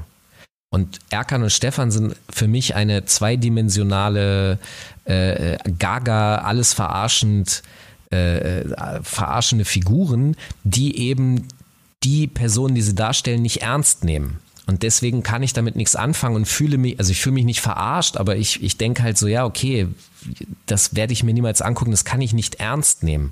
Und diese Ernsthaftigkeit, Also das ist aber du hast- du deutschen hast- Fernsehkomiker kann man schon ernst nehmen. Aber du hast ja, aber du hast Künstler, ich sag mal, ich glaube, wo wir vorhin bei den Banken, ich glaube, so ein SSEO, ne? Der sich ja selber nicht ernst nimmt. Ich glaube, den Ja. könnte man doch sehr perfekt fast auf alles draufdrücken. Voll. Den, geht- also den, da wundert mich ein bisschen, warum der noch nicht in so Kampagnen drin ist, weil den kannst du quasi, den kannst du für Banken benutzen, weil der nimmt sich selber nicht ernst und den kannst du überall drumrum flanschen, irgendwie, wo es trotzdem jeden auch cool findet, so, weißt du? Genau, das ist zum Beispiel so eine Figur, wo man scherzhaft Dinge machen kann, die aber trotzdem äh, als nicht lächerlich wahrgenommen werden. Also die E-Beam-Stars als Negativbeispiel, das wird ja, das nimmt keiner ernst. Die Sparkasse nimmt es nicht ernst, die, äh, diejenigen, die es konsumieren, nehmen es nicht ernst. Ähm, ein SSEO würde man ernst nehmen in seiner humoristischen Art. Und das ist, das ist für mich ein Schlüsselfaktor, den auch sowas eben, Humor ernst zu nehmen. Das funktioniert sogar nur, wenn du die Figur ernst nimmst, weil sonst ist es eigentlich nicht lustig, sondern nur peinlich. Ja. Äh, f- mich lässt eine Frage nicht los, Falk. Ja. Ähm, wir haben, wir sind mal an einen Hip-Hop-Blog gekommen, also Mhm. über Umwege und wir haben, machen mit dem jetzt nichts mehr. Also die, wir, die Wortliga, der liegt so ein bisschen rum, hat aber Traffic und wir kriegen ständig Anfragen von, von Nachwuchskünstlern, von, von, ja, Rappern, die man halt nicht kennt, die uns ihre CDs schicken oder jetzt inzwischen eher, eher halt äh, Links da gibt's unglaublich viele, die halt empor wollen. Ja. Und ich frage mich, äh, gibt's denn jetzt, du, du kennst ja beide Welten, den Hip-Hop und du kennst das, die Marketingwelt, gibt's für diese Jungs und Mädels denn nicht Möglichkeiten, da zu partizipieren, dass Hip-Hop ja so, so krass beliebt ist? Also ich glaube, die Wahrscheinlichkeit, dass die im Radio laufen, ist, ist halt eher gering, aber ich könnte mir, also will jetzt niemanden demotivieren, aber ich glaube, dass die Wahrscheinlichkeit, dass du einen echt coolen Song hast, dass der irgendwo in einem Firmenkontext läuft, dass die viel größer ist. Gibt es irgendwas, was die jungen oder Nachwuchskünstler machen können, was dir einfällt? Oder was würdest du für Tipps mitgeben? Also Vielleicht Nummer eins ist tatsächlich äh, hartnäckig sein, nicht aufgeben äh, und immer in Bewegung bleiben. Das ist eigentlich sowieso die goldene Lebensregel. Aber äh, wenn es dann so geht, dass man guckt, was gibt es für Alternativwege, wenn ich es jetzt in der normalen Musikindustrie nicht schaffen würde, dann hast du natürlich sowas zum Beispiel wie Sound Libraries. Also ich habe zum Beispiel tatsächlich mal einen Hip-Hop-Producer über eine Sound Library entdeckt. Ich bin okay. da irgendwie reingestolpert und fand die Beats ziemlich geil. Und dann habe ich irgendwann die Firma angeschrieben und gefragt, sag mal, wo habt ihr denn diese krassen Beats her? Ähm, das ist jetzt grob zehn Jahre her, aber ich glaube, heute gibt es einen viel höheren Bedarf, was ich vorhin schon gesagt habe. Die äh, Werbung, die mir ausgespielt wird, hat plötzlich so in den letzten Monaten richtig gute Musik mit bei. Also da mhm. werden schon Leute gesucht, aber, und so ehrlich muss man auch sein, die Masse, von der du sprichst, hat vielleicht oder mit ziemlicher Sicherheit auch deshalb nicht so viel durchschlagenden Erfolg. Also das ist schon begründet, weil es einfach, es ist okay, aber um irgendwie als Künstler durchzustarten, brauchst du halt auch das, ich nenne es jetzt mal das gewisse Etwas plus, manchmal braucht man auch ein bisschen Glück. Mhm. Und wenn mhm. das nicht da ist, wenn man sozusagen State of the Art erfüllen kann, aber nicht darüber hinaus, dann funzt es manchmal nicht so. Das okay. muss man dann vielleicht mal hinnehmen und was anderes machen. Mhm. Ich finde das schade. Uns hat damals jemand geschrieben, glaube ich, äh, der heißt Jaklev, spricht man das, glaube ich, aus. Ich weiß nicht, ob cool. du von dem schon mal gehört hast. Nein. Und das Lied heißt Frei. Ich habe das hier gerade auch offen auf YouTube. Das hat 27.500 Aufrufe. Guter Anfang. Ja, das ist sechs Jahre alt. Ach so, ich, okay. Ja, ja. ich finde das so schade, weil also ich höre wirklich fast gar keinen deutschen weil ich den in der Regel nicht, gefällt mir einfach nicht in der Regel. Aber dieses Lied da saß ich mal, als eine frühere Firma wirklich den Bach runtergegangen ist, die wir gegründet hatten, saß ich mit Tränen im Auge, in den Augen vor meinem Rechner da abends um acht und habe dieses Lied gehört und dachte mir so, boah, jetzt fällt dieser ganze Scheiß endlich von mir ab, wenn wir aus dieser Firma draußen sind. Und habe dieses Lied gehört und ich war echt am Boden zerstört und ich muss es jetzt immer wieder hören, weil ich das so gut finde. Das hat mich so aufgefangen in dieser Song. Und ich würde dem echt Erfolg wünschen, aber ich weiß nicht, 30.000 Aufrufen nach sechs Jahren. Ähm, ich werde mir das nachher mal anhören. Ich bin ja, gespannt. Mir ist es unglaublich cool und ich feature es hiermit gerne. Nochmal, ich verlinke es am besten, oder? Ich frage ihn an, ob wir es spielen dürfen am Ende. Vielleicht dürfen wir es ja spielen. ich will ihn, ich will ihn gerade ein bisschen feiern. Ich, ich, das war, hat wirklich gut zu meiner Situation damals auch gepasst. Und so ein cooles Teil, also ich fand's super. Auch wenn es jetzt vielleicht äh, rap-technisch nicht, nicht, der hat jetzt nicht mega schnell gerappt oder so, was ja auch viele können. Aber das muss man ja heute gar nicht mehr können, sonst zählt ja die Gesamt... Die, die Kategorie des schnellen Rappens. aber, aber es stimmt schon, wenn einer auf der Bühne anfängt schnell zu rappen, dann applaudieren immer alle. Das ist sofort dabei. Aber eigentlich geht's ja darum gar nicht, ne? Also ich, das war früher mein Bild von Hip-Hop. Die, die sprechen halt schnell und dazu irgendwie Musik. Aber ähm, höre ich. Das stimmt ja auch. Ja, also. Nee, das stimmt, also das ist auch ein Teil. Ja. Aber Scatman, das hat gar nichts damit zu tun. Digi. Ja, jetzt oute ich mich hier voll. Ich, ich höre viel Hip-Hop, aber. Ich, ich würde ich würd kurz, ich würde kurz Digi. mal. Digi, halt die Fresse! ich muss mich auch mal wieder zu Wort melden. ähm, und zwar, ähm, Hip-Hop hat ja immer dieses, immer noch dieses, es ist nicht so schlimm wie früher, aber dieses, dieses äh, Straßen-Image äh, oder dieses Lausbuben-Image, also eher, äh, viele hören's, also es ist wie gesagt die populärste Musikrichtung, aber es hat halt immer noch dieses ange negativ angehauchte Image oft, diese Kultur oder dieses, diese, diese Musikart. Ähm, was natürlich auch eine Menge Angst bei Unternehmen dann vorwirft, äh, vorwirft äh, sich damit irgendwie zu arrangieren. Wie, wie, äh, wie will man sich dieser Angst, also dieser Angst entziehen oder wie, wie, wie, wie können Unternehmen damit umgehen irgendwie? Naja, indem man in eine gute Analyse geht und indem man sich auch darüber bewusst, äh, also dass man sich bewusst macht, dass Gangster-Rap ja auch nur ein Ausschnitt ist. Ja, das ist wahnsinnig populär, aber das ist nicht das Ganze. Ähm, als, als kleines äh, Beispiel, ich war gestern auf einem äh, Fettoni-Konzert, der vor 1000 Leuten hier in Hamburg aufgetreten ist und mir hat eine Kollegin, die da war, dann erzählt, wie sie letztens einen Freund von sich therapiert hat, der kategorisch sagt, nee, Rap, ach, das kann ich, kann ich nichts mit anfangen, dieses ganze Gangstergelaber und so. Und der auch genervt ist, weil sein Sohn, und das ist ja auch ein wichtiger Faktor, wir sind ja mit Hip-Hop-Musik eigentlich schon in allen Haushalten, wo auch Jugendliche sind. Ähm, das heißt, über den Umweg äh, Kind erreichen wir so oder so auch die Eltern, weil die sich ja auch irgendwie damit auseinandersetzen müssen. Und da war halt dann eben die Aussage, ich kann das nicht mehr hören. Und dann hat sie gefragt, kennst du eigentlich Fat Tony? Nee, was ist das? Dann hat sie ihm das vorgespielt und er war halt so, wow, krass, der, das ist ja richtig gut, das ist richtig geil, der hat geile Texte, der konnte also mehr damit anfangen. Und das ist genau der Punkt.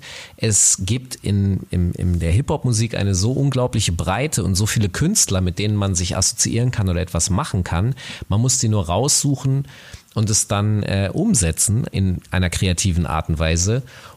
Oder man kann ja auch das thematisieren, dass es ein schlechtes Image hat, aber wir sind halt dann down mit dem, der nicht das schlechte Image hat oder der anders ist. Sprich, da auch wieder ist für mich immer ein sehr wichtiger Faktor, wie gehe ich da in der Kreativität drauf ein, dass ich äh, etwas benutzen kann, was auf den ersten Blick eigentlich nicht geht, weil genau hierin liegt ja auch ein Reiz. Also zu sagen, ich nehme jetzt das, was eigentlich alle schrecklich finden, aber ich mache das in einer Art und Weise, dass es alle dann plötzlich cool finden, dass ich mit dem Schrecklichen was gemacht habe. So kann man ja auch mal denken. Sch Schweigen im Walde. nee, ich, ja. ich warte auf Guido und dass er seine Frage stellt. du kannst Gedanken lesen. Wenn ich als Unternehmen jetzt, äh, wenn ich diesen Podcast höre und sage, boah, geil, wir machen jetzt was mit Hip-Hop für unser Content Marketing oder vielleicht auch nur für unsere Werbung. Sollte ich dann nach meinem eigenen Geschmack gehen? Oder sollte ich äh, meine Zielgruppe befragen, was hört ihr gern oder wie würdest du da vorgehen? Auch hier kommt es natürlich darauf an, was, was habe ich jetzt für eine Firma, was mache ich da? Ich glaube, nach dem eigenen Geschmack zu gehen, ist eventuell eher schwierig, sondern äh, es geht, es geht ja nicht so sehr darum, was der Marketingleiter oder der Firmenchef denkt, was cool ist, sondern weil der, der sitzt ja schon in der Firma, der liest ja im Intranet, was abgeht, den muss ich ja jetzt nicht eigentlich erreichen, sondern es geht darum, dass ich die Kundschaft erreiche, also muss ich gucken, was die gut finden, womit die sich beschäftigen und womit ich die erreichen kann. Und deswegen, also eigener Geschmack würde ich eher nicht als Maßstab mhm. nehmen, sondern was funktioniert, was macht Sinn für das Gesamtprojekt. Ja. Unromantisch, okay. aber ist, ähm, ist, ist ja, sehr, sehr genau ich, formuliert. Ja. Aber guck mal, bei mir ist das zum Beispiel im Beruf genauso. Ich habe persönlich natürlich einen Geschmack und der deckt sich jetzt nicht zu wahrscheinlich nicht mal zu 30 Prozent mit dem, was ich beruflich, also mit mit was ich mich auseinandersetze. Nicht jeden Rapper, den ich interviewe, da höre ich jetzt äh, die ganze Zeit die Musik von dem, sondern ich beschäftige mich damit. Ich finde Künstler interessant. Ich finde es interessant, mich mit denen zu unterhalten und auch zu erfahren, wie sie zu dem Ergebnis, das ich persönlich zwar nicht so gut finde, aber wie sie dazu gekommen mhm. sind, weil ich aus all diesen Zusammenhängen für mich was lernen kann. Ja. Wenn ich jetzt rein nur nach meinem Geschmack gehen würde, dann wäre ich arbeitslos. Ja. ja. Oh, das ist aber hart. Jetzt, äh, nee, aber, aber so ehrlich muss man dann auch mal sein. Ähm, und dann gebe ich natürlich jetzt als Journalist, gebe ich denen die, ich gebe denen eine Chance, die ich gut finde, die aber zum Beispiel noch keine große Popularität haben und versuche die anzuschieben. Also Newcomer finde ich immer sehr spannend. Das ist dann da mein persönlicher Musikgeschmack, den schiebe ich an, aber ähm, ich kann das, ich kann nicht meine berufliche Tätigkeit 100% danach ausrichten. Das wäre verrückt, weil ich arbeite ja am Ende auch für die Menschen als Dienstleister und wenn ich an denen vorbeisende, dann finde ich nicht statt. Ganz kurz, Olaf. Olaf, ja. ich hätte noch eine Frage, die wird da super reinpassen. Mhm. äh, wenn ich jetzt sage, okay, ja, ja, ich will auf Hip-Hop setzen und du sagst, ja, Newcomer und, und finde ich mega spannend und da, da kann man sicher ja auch einen Blick und ein Ohr entwickeln, wer hat Potenzial, um ja. auch ein später erfolgreicher Newcomer zu werden, dann muss ich doch eigentlich als Firma, als Unternehmen mir jemanden, Art Talentscout suchen, um, um, wenn ich zum Beispiel sage, ich will einen Künstler fördern oder den irgendwie sponsoren oder so, ähm, muss ich mir doch eigentlich so, eine Art Talentscout suchen, damit der mir dann die, die Früchtchen raussucht, die äh, zu einem Baum gedeihen können, äh, irgendwann mal, zu einem Hoden. Na, man sollte schon eine Expertise mitbringen. Ich bin ja großer Fan von äh, Profis und Experten, die ihre Grenzen kennen, weil dazu eben auch genau gehört. Also ich bin zum Beispiel ich weiß, wie eine Kamera funktioniert, ich kann dir auch was filmen, ich kann dir auch was schneiden, aber ich bin kein Kameramann und Cutter. Und wenn ich was mhm. produziere, dann habe ich einen Kameramann und Cutter und der macht seinen Job. Ich quatsch dem da auch nicht rein, ich sage dem grob, was ich möchte, aber der ist ja Profi ja. und dafür bezahle ich den. Und dieses, ich erlebe sehr oft, dass Leuten ihr Ego im Weg steht und, und ihre Wunschvorstellung. Und das ist, das ist immer ein schlechter Berater. Und das ist halt auch wie mit diesem persönlichen Geschmack ist toll, ist deine Firma, ich verstehe das alles, aber ich glaube, du stehst dir und damit auch deiner Firma gerade im Weg. Mhm. Ich habe da eine ja. wahnsinnig spannende Idee. Äh, was hältst du denn davon? Mir ist das nur gerade spontan, als du das so erzählt hast und als Guido da auch gerade gefragt hat. Was ist, äh, warum muss denn eigentlich ein Label einen Künstler rausbringen und nicht ein Unternehmen? Ja. Vollkommen richtig. Also einfach mal, einfach mal, das war jetzt ja. so eine spontane Idee. warum, warum, warum muss ein Musiklabel, warum muss das Künstler rausbringen? Warum kann ich ein Unternehmen, die, die, ja. ein Unternehmen stellt eine A&A ein, der Künstler scoutet und, und ein Unternehmen bringt einen Künstler raus. Mega geile Idee. Also es gab klar. So, so ähnliche Dinge gab es schon. Es gab äh, Anfang der 90er Marlboro Records. Es gab äh, Ende der 90er Fila Records als, also als Schuhmarke. Und ähm, das war natürlich immer gekoppelt mit äh, schon existierenden Plattenfirmen und Vertrieben. Ähm, man hat da halt Teile der Finanzierung dann wohl übernommen. Aber ja, äh, mittelfristig, warum nicht? Äh, ja, vor allem jetzt ist doch, ich äh, kann doch kein Geld mehr mit Musik verdienen, fa fast.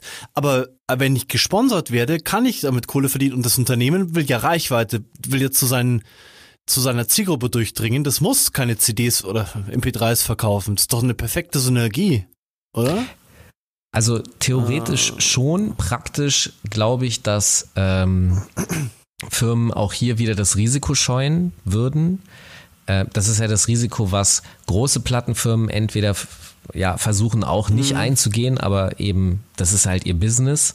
Und die Arbeit, die davor geleistet wird, leistet eh schon der Künstler. Also der, der gibt ja eh ständig Kette. Ähm, ja, aber Content Marketing ohne Risiko gibt's nicht. Das ist nicht. Ich will nur sagen, ein Euro rein und dann kommen 1,20 Euro raus. Das, das, das gibt's ja nicht. Als Idee oder? schön, auf ja. jeden Fall. Äh, aber am Ende ist es ja dann doch wieder eine Plattenfirma. Es ist dann, keine Ahnung, die Plattenfirma von Coca-Cola, aber du kannst halt keine Plattenfirma machen, ohne dass du die Leute aus der Branche wieder engagierst. Also du gründest halt egal. eine Plattenfirma. Ja. Aber, aber egal, pass auf, ich kann, dir, kann dir ja. jetzt eine Sache sagen, wenn wir, wenn wir einen Content-Marketing-Manager suchen, ja, ja. In, einer, in einer Agentur oder meinetwegen wahrscheinlich im Unternehmen auch, dann wünsche ich mir immer, dass das kreative Menschen sind, die kreative Ideen haben, die müssen es nicht selber eine produzieren können, aber sie müssen diese kreativen Ideen haben, mit Video umgehen zu können, mit, mit Text umgehen zu können, mit, ähm, mit Bilder umgehen zu können. Warum nicht auch mit Musik umgehen zu können? Ja, genau. Natürlich. Also, also im Endeffekt ist es eine Ich halte das sogar ehrlich gesagt für einen, einen äh, elementar wichtigen Punkt, auch da Bescheid zu wissen. Dafür ist Musik einfach viel zu äh, weitreichend und auch viel zu. Äh, das Ding ist ja, warum funktioniert, warum ist Musik so wichtig für Menschen?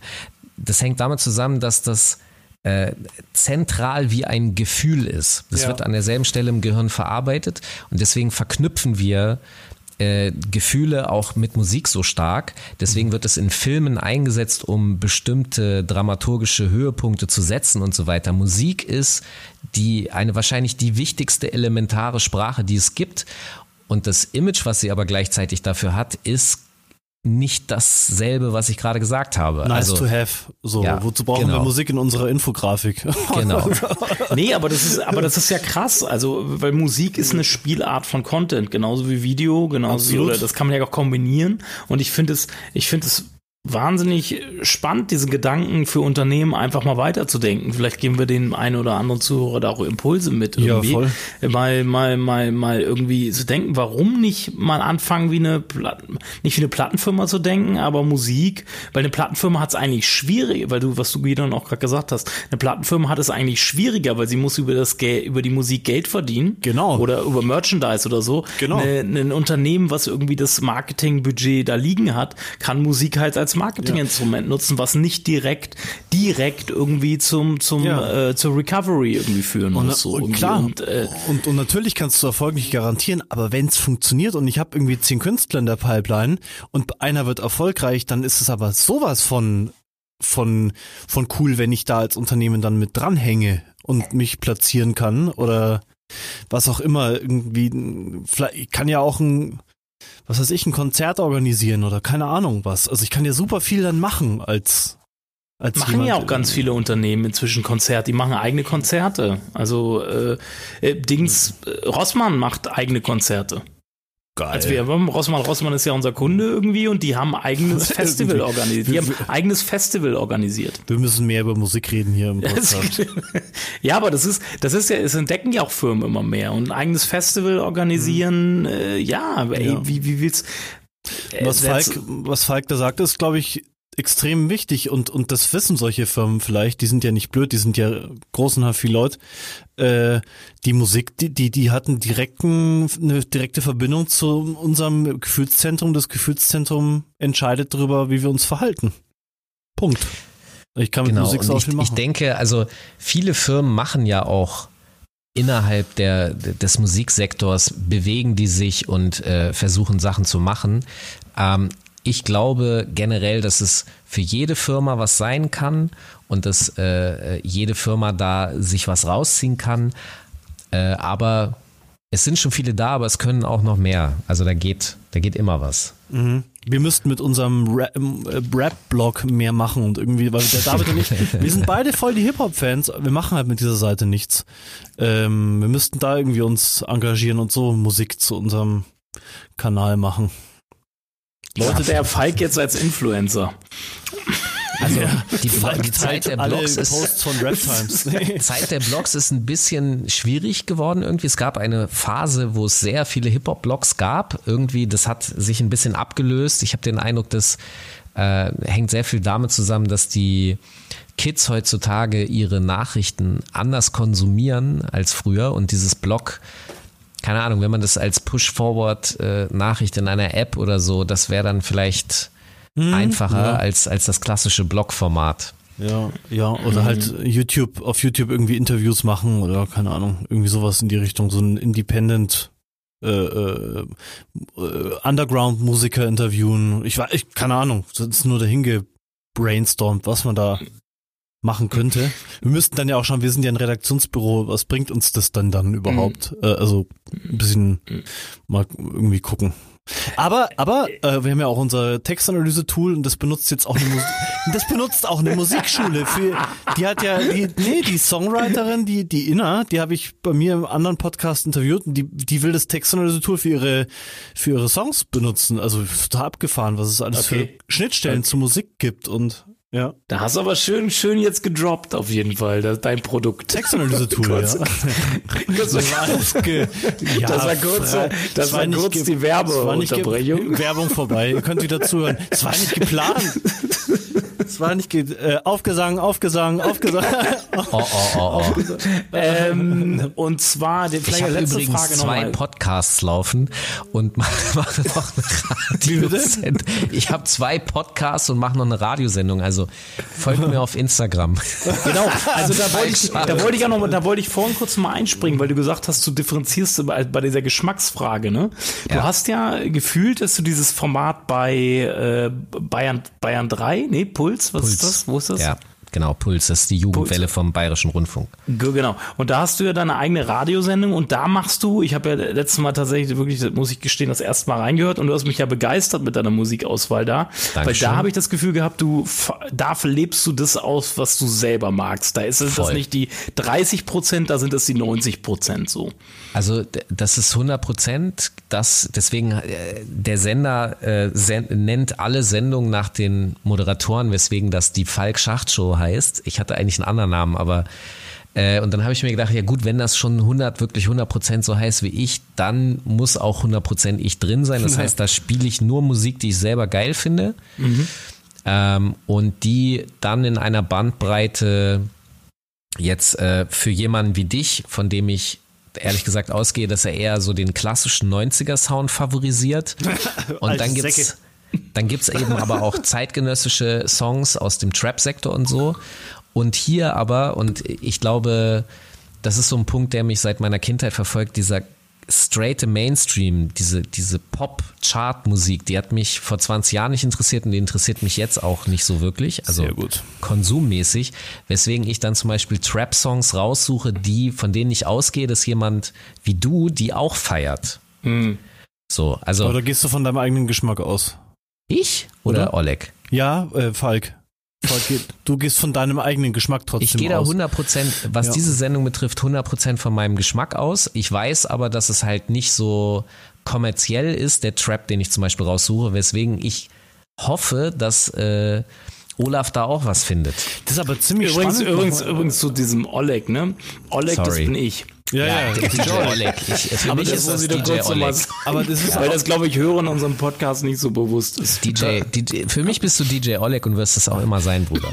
Aber mir, mir kommt da nochmal ein spannender Gedanke. Du kannst ja jetzt, wenn du sagst, dass eigentlich Falk-Radio 100% dein Musikgeschmack, dann hast du da ja automatisch durch deine Musik eine sehr ähm, Falk-affine Zielgruppe oder also ja. eine Zielgruppe, die total deinem Profil entspricht, oder? Ja. Das ist doch naja. ziemlich spannend, so aus Marketing-Sicht auch gesagt, kann ich doch, indem ich, ich es wird ja reichen, ein Online-Radio zu machen, wo ich nur eine ganz bestimmte, eine ganz bestimmte Art höre, äh, äh spiele von, von Musik. Ja. Äh, und kann darüber so eine ganz bestimmte Art von Menschen ansprechen. Voll. Oder? Also äh, tatsächlich, um, äh, um die Bandbreite dessen zu hören und gut zu finden, was ich da mache, braucht man zum Beispiel eine gewisse Offenheit. Und ähm, wenn die nicht ja. vorhanden ist, dann wird dich das irgendwann langweilen und du wirst aufhören, es zu hören, weil ich halt mhm. eine gewisse Bandbreite liefere. Das heißt, die, die da bleiben, davon kann man dann eben ausgehen, das sind Menschen, die offener sind, die interessierter und neugieriger sind, was eben, ja, denen kann man ja. dann Dinge näher bringen, die man eher verschlosseneren und ja. in, keine Ahnung, Ideologien festhängenden Menschen nicht so näher bringen kann. Auf diesem Sender könntest du dann eher mal Werbung für eine Automarke machen, die nicht so etabliert ist, vielleicht? Ja, Qashqai, die Marke ohne Image oder wie der Spruch da ist. ja, also irgendwas Beispiel, war da. Also, da kommt, also ich glaube, dass da noch voll viel Potenzial drinsteckt, Musik auch im Marketing gezielter einzusetzen? Also, also kurz mal, kurz mal, Falk, nochmal, ähm, was ich mich gerade frage. Ähm, du machst, du produzierst ganz viel Content für dich selber, für das machst du ja irgendwie für deine Person, für deine Personenmarke, richtig? Oder, oder du machst es erstmal, weil du Bock drauf hast. Aber du machst es ja irgendwie auch, um dich zu positionieren, so ein bisschen. Oder das ist eine sehr persönliche Frage, aber ich, ich würde mal, mal du hast ja verschiedenste Formate, du hast dieses Schacht- und Wasabi-Ding, du hast, äh, du hast dieses bei, dieses Puls, diese Pulsgeschichte. Ich, weiß nicht, was du noch für, Formate alles hast. Irgendwie, du tauchst mal bei Backspin, irgendwie Backspin TV irgendwie auf, etc. Äh, was ja. ist denn deine persönliche äh, Content-Marketing-Mission dabei? Ähm, ich, ich habe keine im eigentlichen Sinne. Ich, das Ding ist, das bin ich. Ja. Und ähm, ich komme schlecht da aus mir selber, also ich kann mich schlecht selbst überlisten. Ich glaube, ich müsste mehr und andere Dinge tun, aber das, das, das sind dann teilweise Dinge, auf die ich keine Lust habe, das entspricht nicht mir. Und ähm, ich nehme das dann in Kauf, dass ich bestimmte Dinge nicht tue, weil sie einfach nicht meinem Charakter entsprechen. Und das ist halt so, das ist alles an Marketing, was ich im Grunde tue oder was ich mir dazu überlegt habe, sondern es ist immer, okay, ich poste zum Beispiel nicht so viel aus meinem Privatleben. Ich mag das einfach nicht, möchte das nicht. Äh, ich weiß, dass es besser wäre, wenn ich, keine Ahnung, ich müsste eigentlich alles im Urlaub filmen und so und hier und da und könnt ihr nicht. Und ich weiß, dass es besser wäre, aber ich bin es nicht und dafür stehe ich und ähm, es gibt Leute, die das gut finden, die folgen mir und der Rest halt nicht. Es, hast du, aber du hast, du hast ja kein, also im Endeffekt, du, du produzierst Content ohne das Marketing. Obwohl der, der, der zweite Schritt eigentlich der einfachere ist als nach meiner Meinung als der erste. Was ist, äh, du hast ja, du verfolgst ja keinen Monetarisierungsansatz. Naja, dabei. er, er promotet doch sich selbst durch Personal Branding, was ja. er halt macht. Ja, aber er nutzt, er monetarisiert es nicht. Ach so, ja, aber so, so gefühlt von außen so. Ich weiß nicht, ich weiß nicht, was im Hintergrund abläuft. Naja, das, das kommt über, das ist ja. Hallo, er ist ein Content-Kompass. Also, die, der, das ist mehr wert als Geld, oder? Also. Naja, es, es funktioniert halt indirekt, weil ich ja halt äh, über die Bekanntheit und über meine Person ähm, engagiert werde. Es gibt auch zum Beispiel ja. Wenn jetzt eine Serie gelaunt, äh, Netflix, ganz konkretes Beispiel. Ähm, da gab es eine Serie, die spielt in den 70er Jahren. Äh, es geht um Hip-Hop und dann hat man mich halt nach New York geflogen dafür. Äh, nennen äh, Sie ruhig, nennen Sie ruhig. Ja. Ähm, The Get Down heißt The Get Down, genau. Mhm. Genau. Dafür bin ich nach New York geflogen worden, weil ich dafür stehe, für authentischen Hip-Hop, diese ja. äh, die, die, Originalquelle der Kultur und so weiter. Da hat man jetzt nicht einen jungen Hüpfer draufgesetzt, sondern eben mich. Und dann gibt's halt äh, andere Inhalte und, und Dinge, wo der junge Hüpfer besser passt. So. Ja, du also bist halt dieser Hip-Hop-Journalist, dieses bisschen Urgesteinige. Genau. Äh, und machst halt unbewusst, aber stringent, so verstehe ich das jetzt, einfach deine Personenmarke über das, was du halt tust. Du ich mache halt theoretisch, also auf meinen Social Media Plattformen mache ich eigentlich nur, das ist wie bei der Radiosendung, mache ich nur, wo ich Bock drauf habe. Da, da, findet nichts statt, was ich nicht gut finde. Mhm. Ähm, weil ich, das ist ja meine Person, es sind meine Kanäle und niemand bezahlt mir Geld dafür. Und deswegen ja. mache ich nur das, wo ich Bock drauf habe.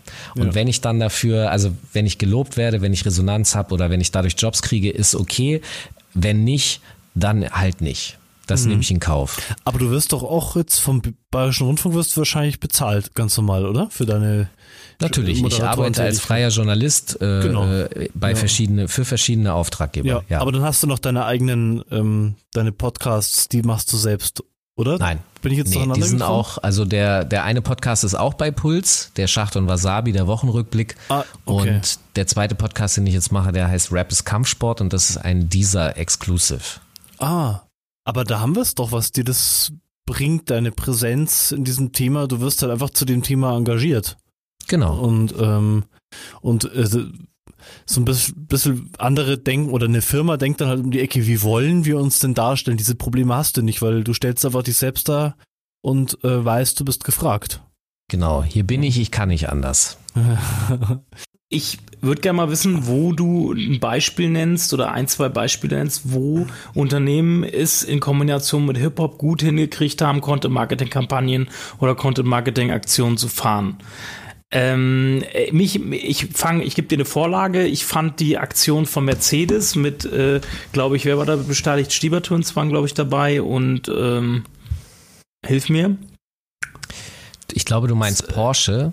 Po und, was, Porsche? Äh, das hieß, glaube ich, nicht Black Tape, sondern es, es hieß was mit Tape. Aber ich komme jetzt nicht auf den vollständigen Porsche, Namen. Porsche hat ja auch mit, mit Nico vom Backspin irgendwie zusammen dann diese, diese Tour da gemacht. Aber ich bespreche, da gab es ein konkretes Video, wo so einzelne Protagonisten nicht nur aus dem Hip-Hop, glaube ich, genommen ah, haben. Ich glaube, Stieber das war, Twins war irgendwo dabei. So, ich, das, das fand ich gelungen, Ripke, das war das authentisch. So, was, was hast du für Beispiele oder für Kampagnenaktionen zum Abschluss, äh, wo du sagst, das, das, da, da, da wurde das perfekt zusammen äh, zu, im Zusammenspiel gebracht? Also was ich tatsächlich gut gespielt fand, war äh, auch von Porsche, ist äh, eine Zusammenarbeit mit Vasi von den massiven Tönen gewesen. Der hat, ähm, der hat noch klassische Beats aus den 90ern gehabt. die man sich dann überlegt hat, auch zu veröffentlichen. Aber äh, man ist auch ins Porsche Museum und hat das verbunden mit der Porsche Historie und äh, mit dem Tempo. Und also ich fand die Kampagne nice, fand die Idee nice, fand die Umsetzung nice. Das hat für mich einfach funktioniert. Ich habe mir das gerne angeguckt. Entschuldigung, ich habe mir das gerne angeguckt und ähm, etwas anderes, wir haben eh schon drüber geredet, die Red Bull Music Academy ist für mich auch etwas gewesen, was ähm, ein, ein, äh, eine unglaubliche Bereicherung war, kulturell gesehen. Und deswegen hat es auch so ein wahnsinnig gutes Image gehabt. Ähm, das fand ich eigentlich 20 Jahre gelungen. Äh, also, dass man das einstellt, halte ich immer noch für einen wahnsinnigen Fehler, aber okay. Ähm, muss jeder selber wissen. Ähm, eine andere Sache, die tatsächlich auch gut gespielt ist, ist auch äh, wieder Red Bull, ist die, das Studio. Die haben ja ein, die haben ja diverse Musikstudios um die Welt herum aufgebaut, wo Künstler ähm, theoretisch umsonst rein können und äh, recorden können und dann wird das wiederum dokumentiert und dann gibt's äh, Special EP Releases und solche Sachen. Das ist nicht unkompliziert, weil man damit die normale traditionelle Musikszene auch ein bisschen, also die Studioszene ein bisschen torpediert. Ich weiß, dass das ähm, Studiobesitzern nicht so gut in Kram passt, weil sozusagen die Leistung für lau rausgegeben wird. Ähm, nichtsdestotrotz funktioniert das für mich im Sinne, dass ich Lust habe zuzugucken, was diese Künstler da im Kreativprozess machen. Und die, die Kampagnen, die darum gemacht wurden, die, die fand ich auch gut. Und jetzt willst du noch Negativbeispiele, richtig? Und wir hatten ja vorhin diese Sparkasse und McDonalds. Wenn du noch Ja. irgendwas abranden willst, dann kannst du das gerne tun. Ich muss zugeben, dass ich äh, die Kampagne, die Rügenwalder vor ein paar Jahren mit ähm, das Bo gemacht hat, die fand ich schwierig. Also das hat nicht so gut für mich funktioniert, war eher unangenehm. Und eigentlich sehr viel, was mit Hip-Hop gemacht wird, ist eher schwierig, weil irgendwie dieses Feingefühl dafür noch nicht richtig da ist. Ähm, aber es wird aber schon viel besser. Also das, das muss man auch feststellen. Früher hätte ich noch viel mehr zu motzen gehabt. Liegt wahrscheinlich daran, dass das Hip-Hop nicht mehr nur noch eine Jugendkultur ist, sondern man sieht es an uns alten Haudegen, dass äh, wir inzwischen in Positionen sitzen und immer noch Hip-Hop-Fans sind und, Genau. und da das Feingefühl, glaube ich, auch mit in Führungspositionen reinbringen, irgendwie so. Was ich, was ich da nochmal abschließend sagen kann, ist, das Wichtige ist, eine kulturelle Sensibilität mitzubringen. Das heißt, wenn ich mich, und das ist egal, in welche in welchem Sektor ich mich da reinbewegen will. Wenn ich das tue, dann muss ich sensibel sein für die Fallstricke und Empfindlichkeiten in der entsprechenden Kultur, in die ich mich hineinbewege, weil das, das muss ich begreifen als Firma. Ich bin da eigentlich nur Gast. Und, und als Gast kann ich mich nicht wie eine Wildsau benehmen.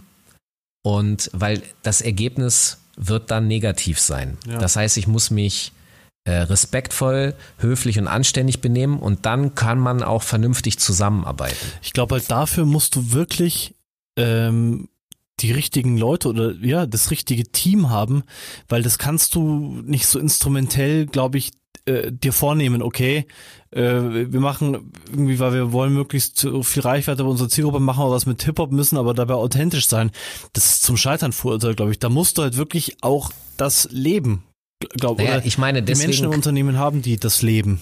ja und nein. Ich glaube, also ich bin jetzt mal ganz platt. Ein, ein, eine Firma hat natürlich ein Interesse und sie haben auch ein Budget. Äh, Ja, und einen ab Zwang da, auch. Einen Zwang, und zu Zwang, okay. Ja. Und ab da kann man sich eben Expertise einkaufen und das ist das, was ich vorhin die ganze Zeit gesagt habe. Man sollte dann als Firma auch sich, also man sollte darauf hören, weil sonst kann man es einfach auch sein lassen. Mhm. Weil sonst braucht man sich die Expertise eigentlich auch nicht einkaufen. Das ist das, was ich immer faszinierend finde. Wenn, wenn ich, wenn ich äh, gebeten werde, eine Frage zu beantworten, also jemand eine Frage stellt, aber er die Antwort nicht hören will, warum hast du mir die Frage gestellt? Mhm. Und das ist die Systematik, die, die, die es einfach kompliziert macht. Darüber haben wir vorhin auch schon gesprochen, Egos und so weiter. Kann ich alles nachvollziehen, aber steht euch alles im Wege. Ja. Auch, Okay. Okay, aber ich glaube, man muss doch, um, um wirklich Content-Marketing zu machen, ein bisschen mehr tun, als sich Expertise zukaufen, sondern man muss ja auch irgendwo sagen, da drücke ich meinen, Ja, meinen Stempel drauf. Da, da ist mein Profil als Unternehmen mit drin in diesen Inhalten, in diesen Kanälen, wie auch immer. Das meinte ich. Also, oder?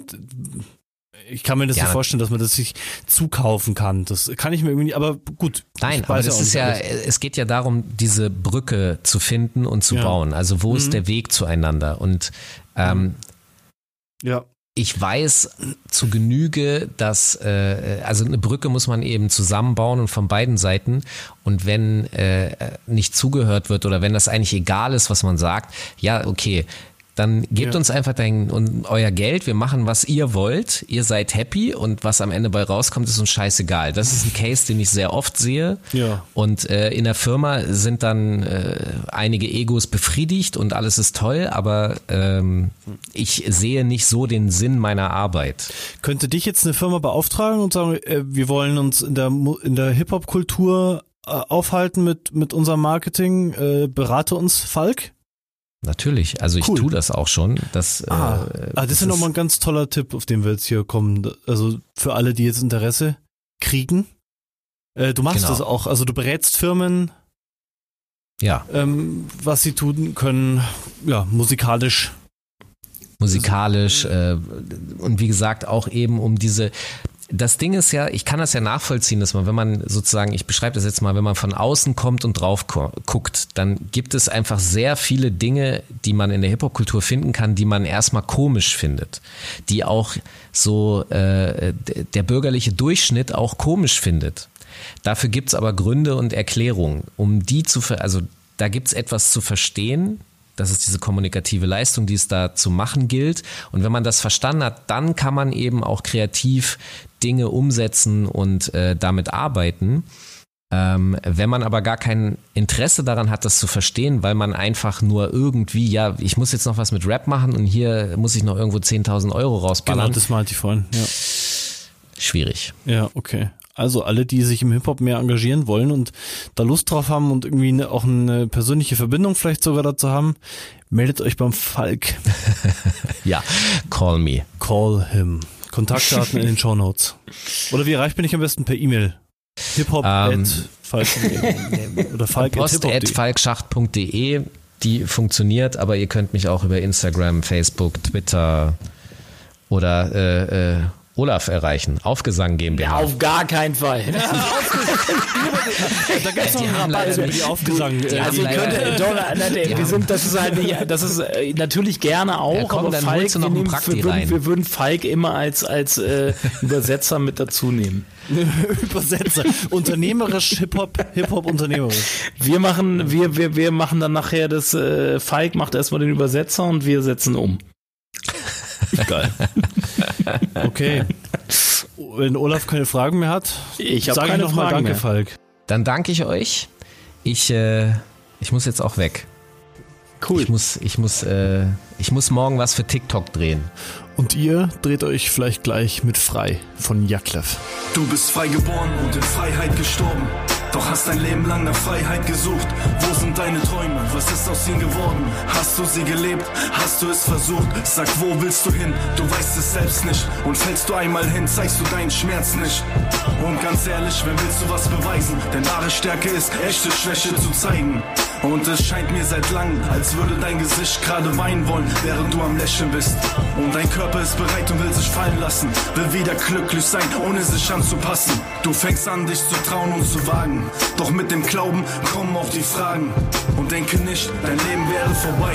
Nimm den Moment mit und mach dich frei. Mach dich frei von dem Schmerz und dem Hass. Fang wieder an zu träumen von den Zielen, die du hast. Nur ein paar Schritte weiter, dann hast du es geschafft. Denn alles, was du brauchst, ist alles, was du hast. Mach dich frei von dem Schmerz und dem Hass. Fang wieder an zu träumen von den Zielen, die du hast. Nur ein paar Schritte weiter, dann hast du es geschafft. Denn alles, was du brauchst, ist alles, was du hast. Was ist wichtig? Was liegt dir wirklich am Herz? Was ist richtig und lindert dir deinen Schmerz? Du bist jahrelang den Nebenweg gegangen. Alle haben genommen, doch keiner hat gedankt. Bruder, deine Zeit ist gekommen, du kannst aufatmen. Du hast die Zeichen erkannt, also worauf warten? Lass dein Herz reden, du wirst es selbst sehen. Du wirst Berge bewegen, die im Weg stehen. Lass nicht zu, dass du aufgibst. Weißt du, das taugt nichts, du bist es ihnen schuldig. Sie brauchen dich. Und Bruder, Richtung Sonne ist kein Weg weil du dich Tag für Tag nur im Kreis drehst. Und hör auf für die Straßen zu kämpfen. Eine Million, ich würde sie dir schenken. Nie mehr zurück, zurück in die Zeit. Doch Bruder, ein Leben lang, du weißt Bescheid. Mach dich frei von dem Schmerz und dem Hass. Fang wieder an zu träumen von den Zielen, die du hast. Nur ein paar Schritte weiter, dann hast du es geschafft. Denn alles, was du brauchst, ist alles, was du hast. Mach dich frei von dem Schmerz und dem Hass. Fang wieder an zu träumen von den Zielen, die du hast. Nur ein paar Schritte weiter, dann hast du es geschafft. Denn alles, was du brauchst, ist alles, was du hast. verpassen. Eine Frau, die dich liebt, ein Sohn, der dich braucht. Was willst du mehr? Gib das alles nicht auf. Was ist Geld wert für eine Seele wie uns? Wir streben nach mehr, Bruder, schau dich doch um. Befrei dich von denen, die dich anlächeln, nur auf ihre Chance warten und dann anstechen. Wir sind die Letzten und lachen am besten. Ein Herz aus Beton, vergeben und vergessen. Und trag den Stolz in dir, weiter auf dem Weg. Du weißt, ich folge dir, wohin du auch gehst. Und ich hoffe, du verzeihst mir, es tut mir so leid. Ich konnte nie der große Bruder für dich sein. Doch es geht weiter, weiter und weiter. Und wenn du angekommen bist, sag Bescheid, ja. Ich werde da sein, nur wir zu zweit, klar. Wir werden lachen, weil's ne geile Zeit war. Mach dich frei von dem Schmerz und dem Hass. Fang wieder an zu träumen von den Zielen, die du hast. Nur ein paar Schritte weiter, dann hast du es geschafft. Denn alles, was du brauchst, ist alles, was du hast. Mach dich frei von dem Schmerz und dem Hass. Fang wieder an zu träumen von den Zielen, die du hast. Nur ein paar Schritte weiter, dann hast du es geschafft. Denn alles, was du brauchst, ist alles, was du hast. Yeah.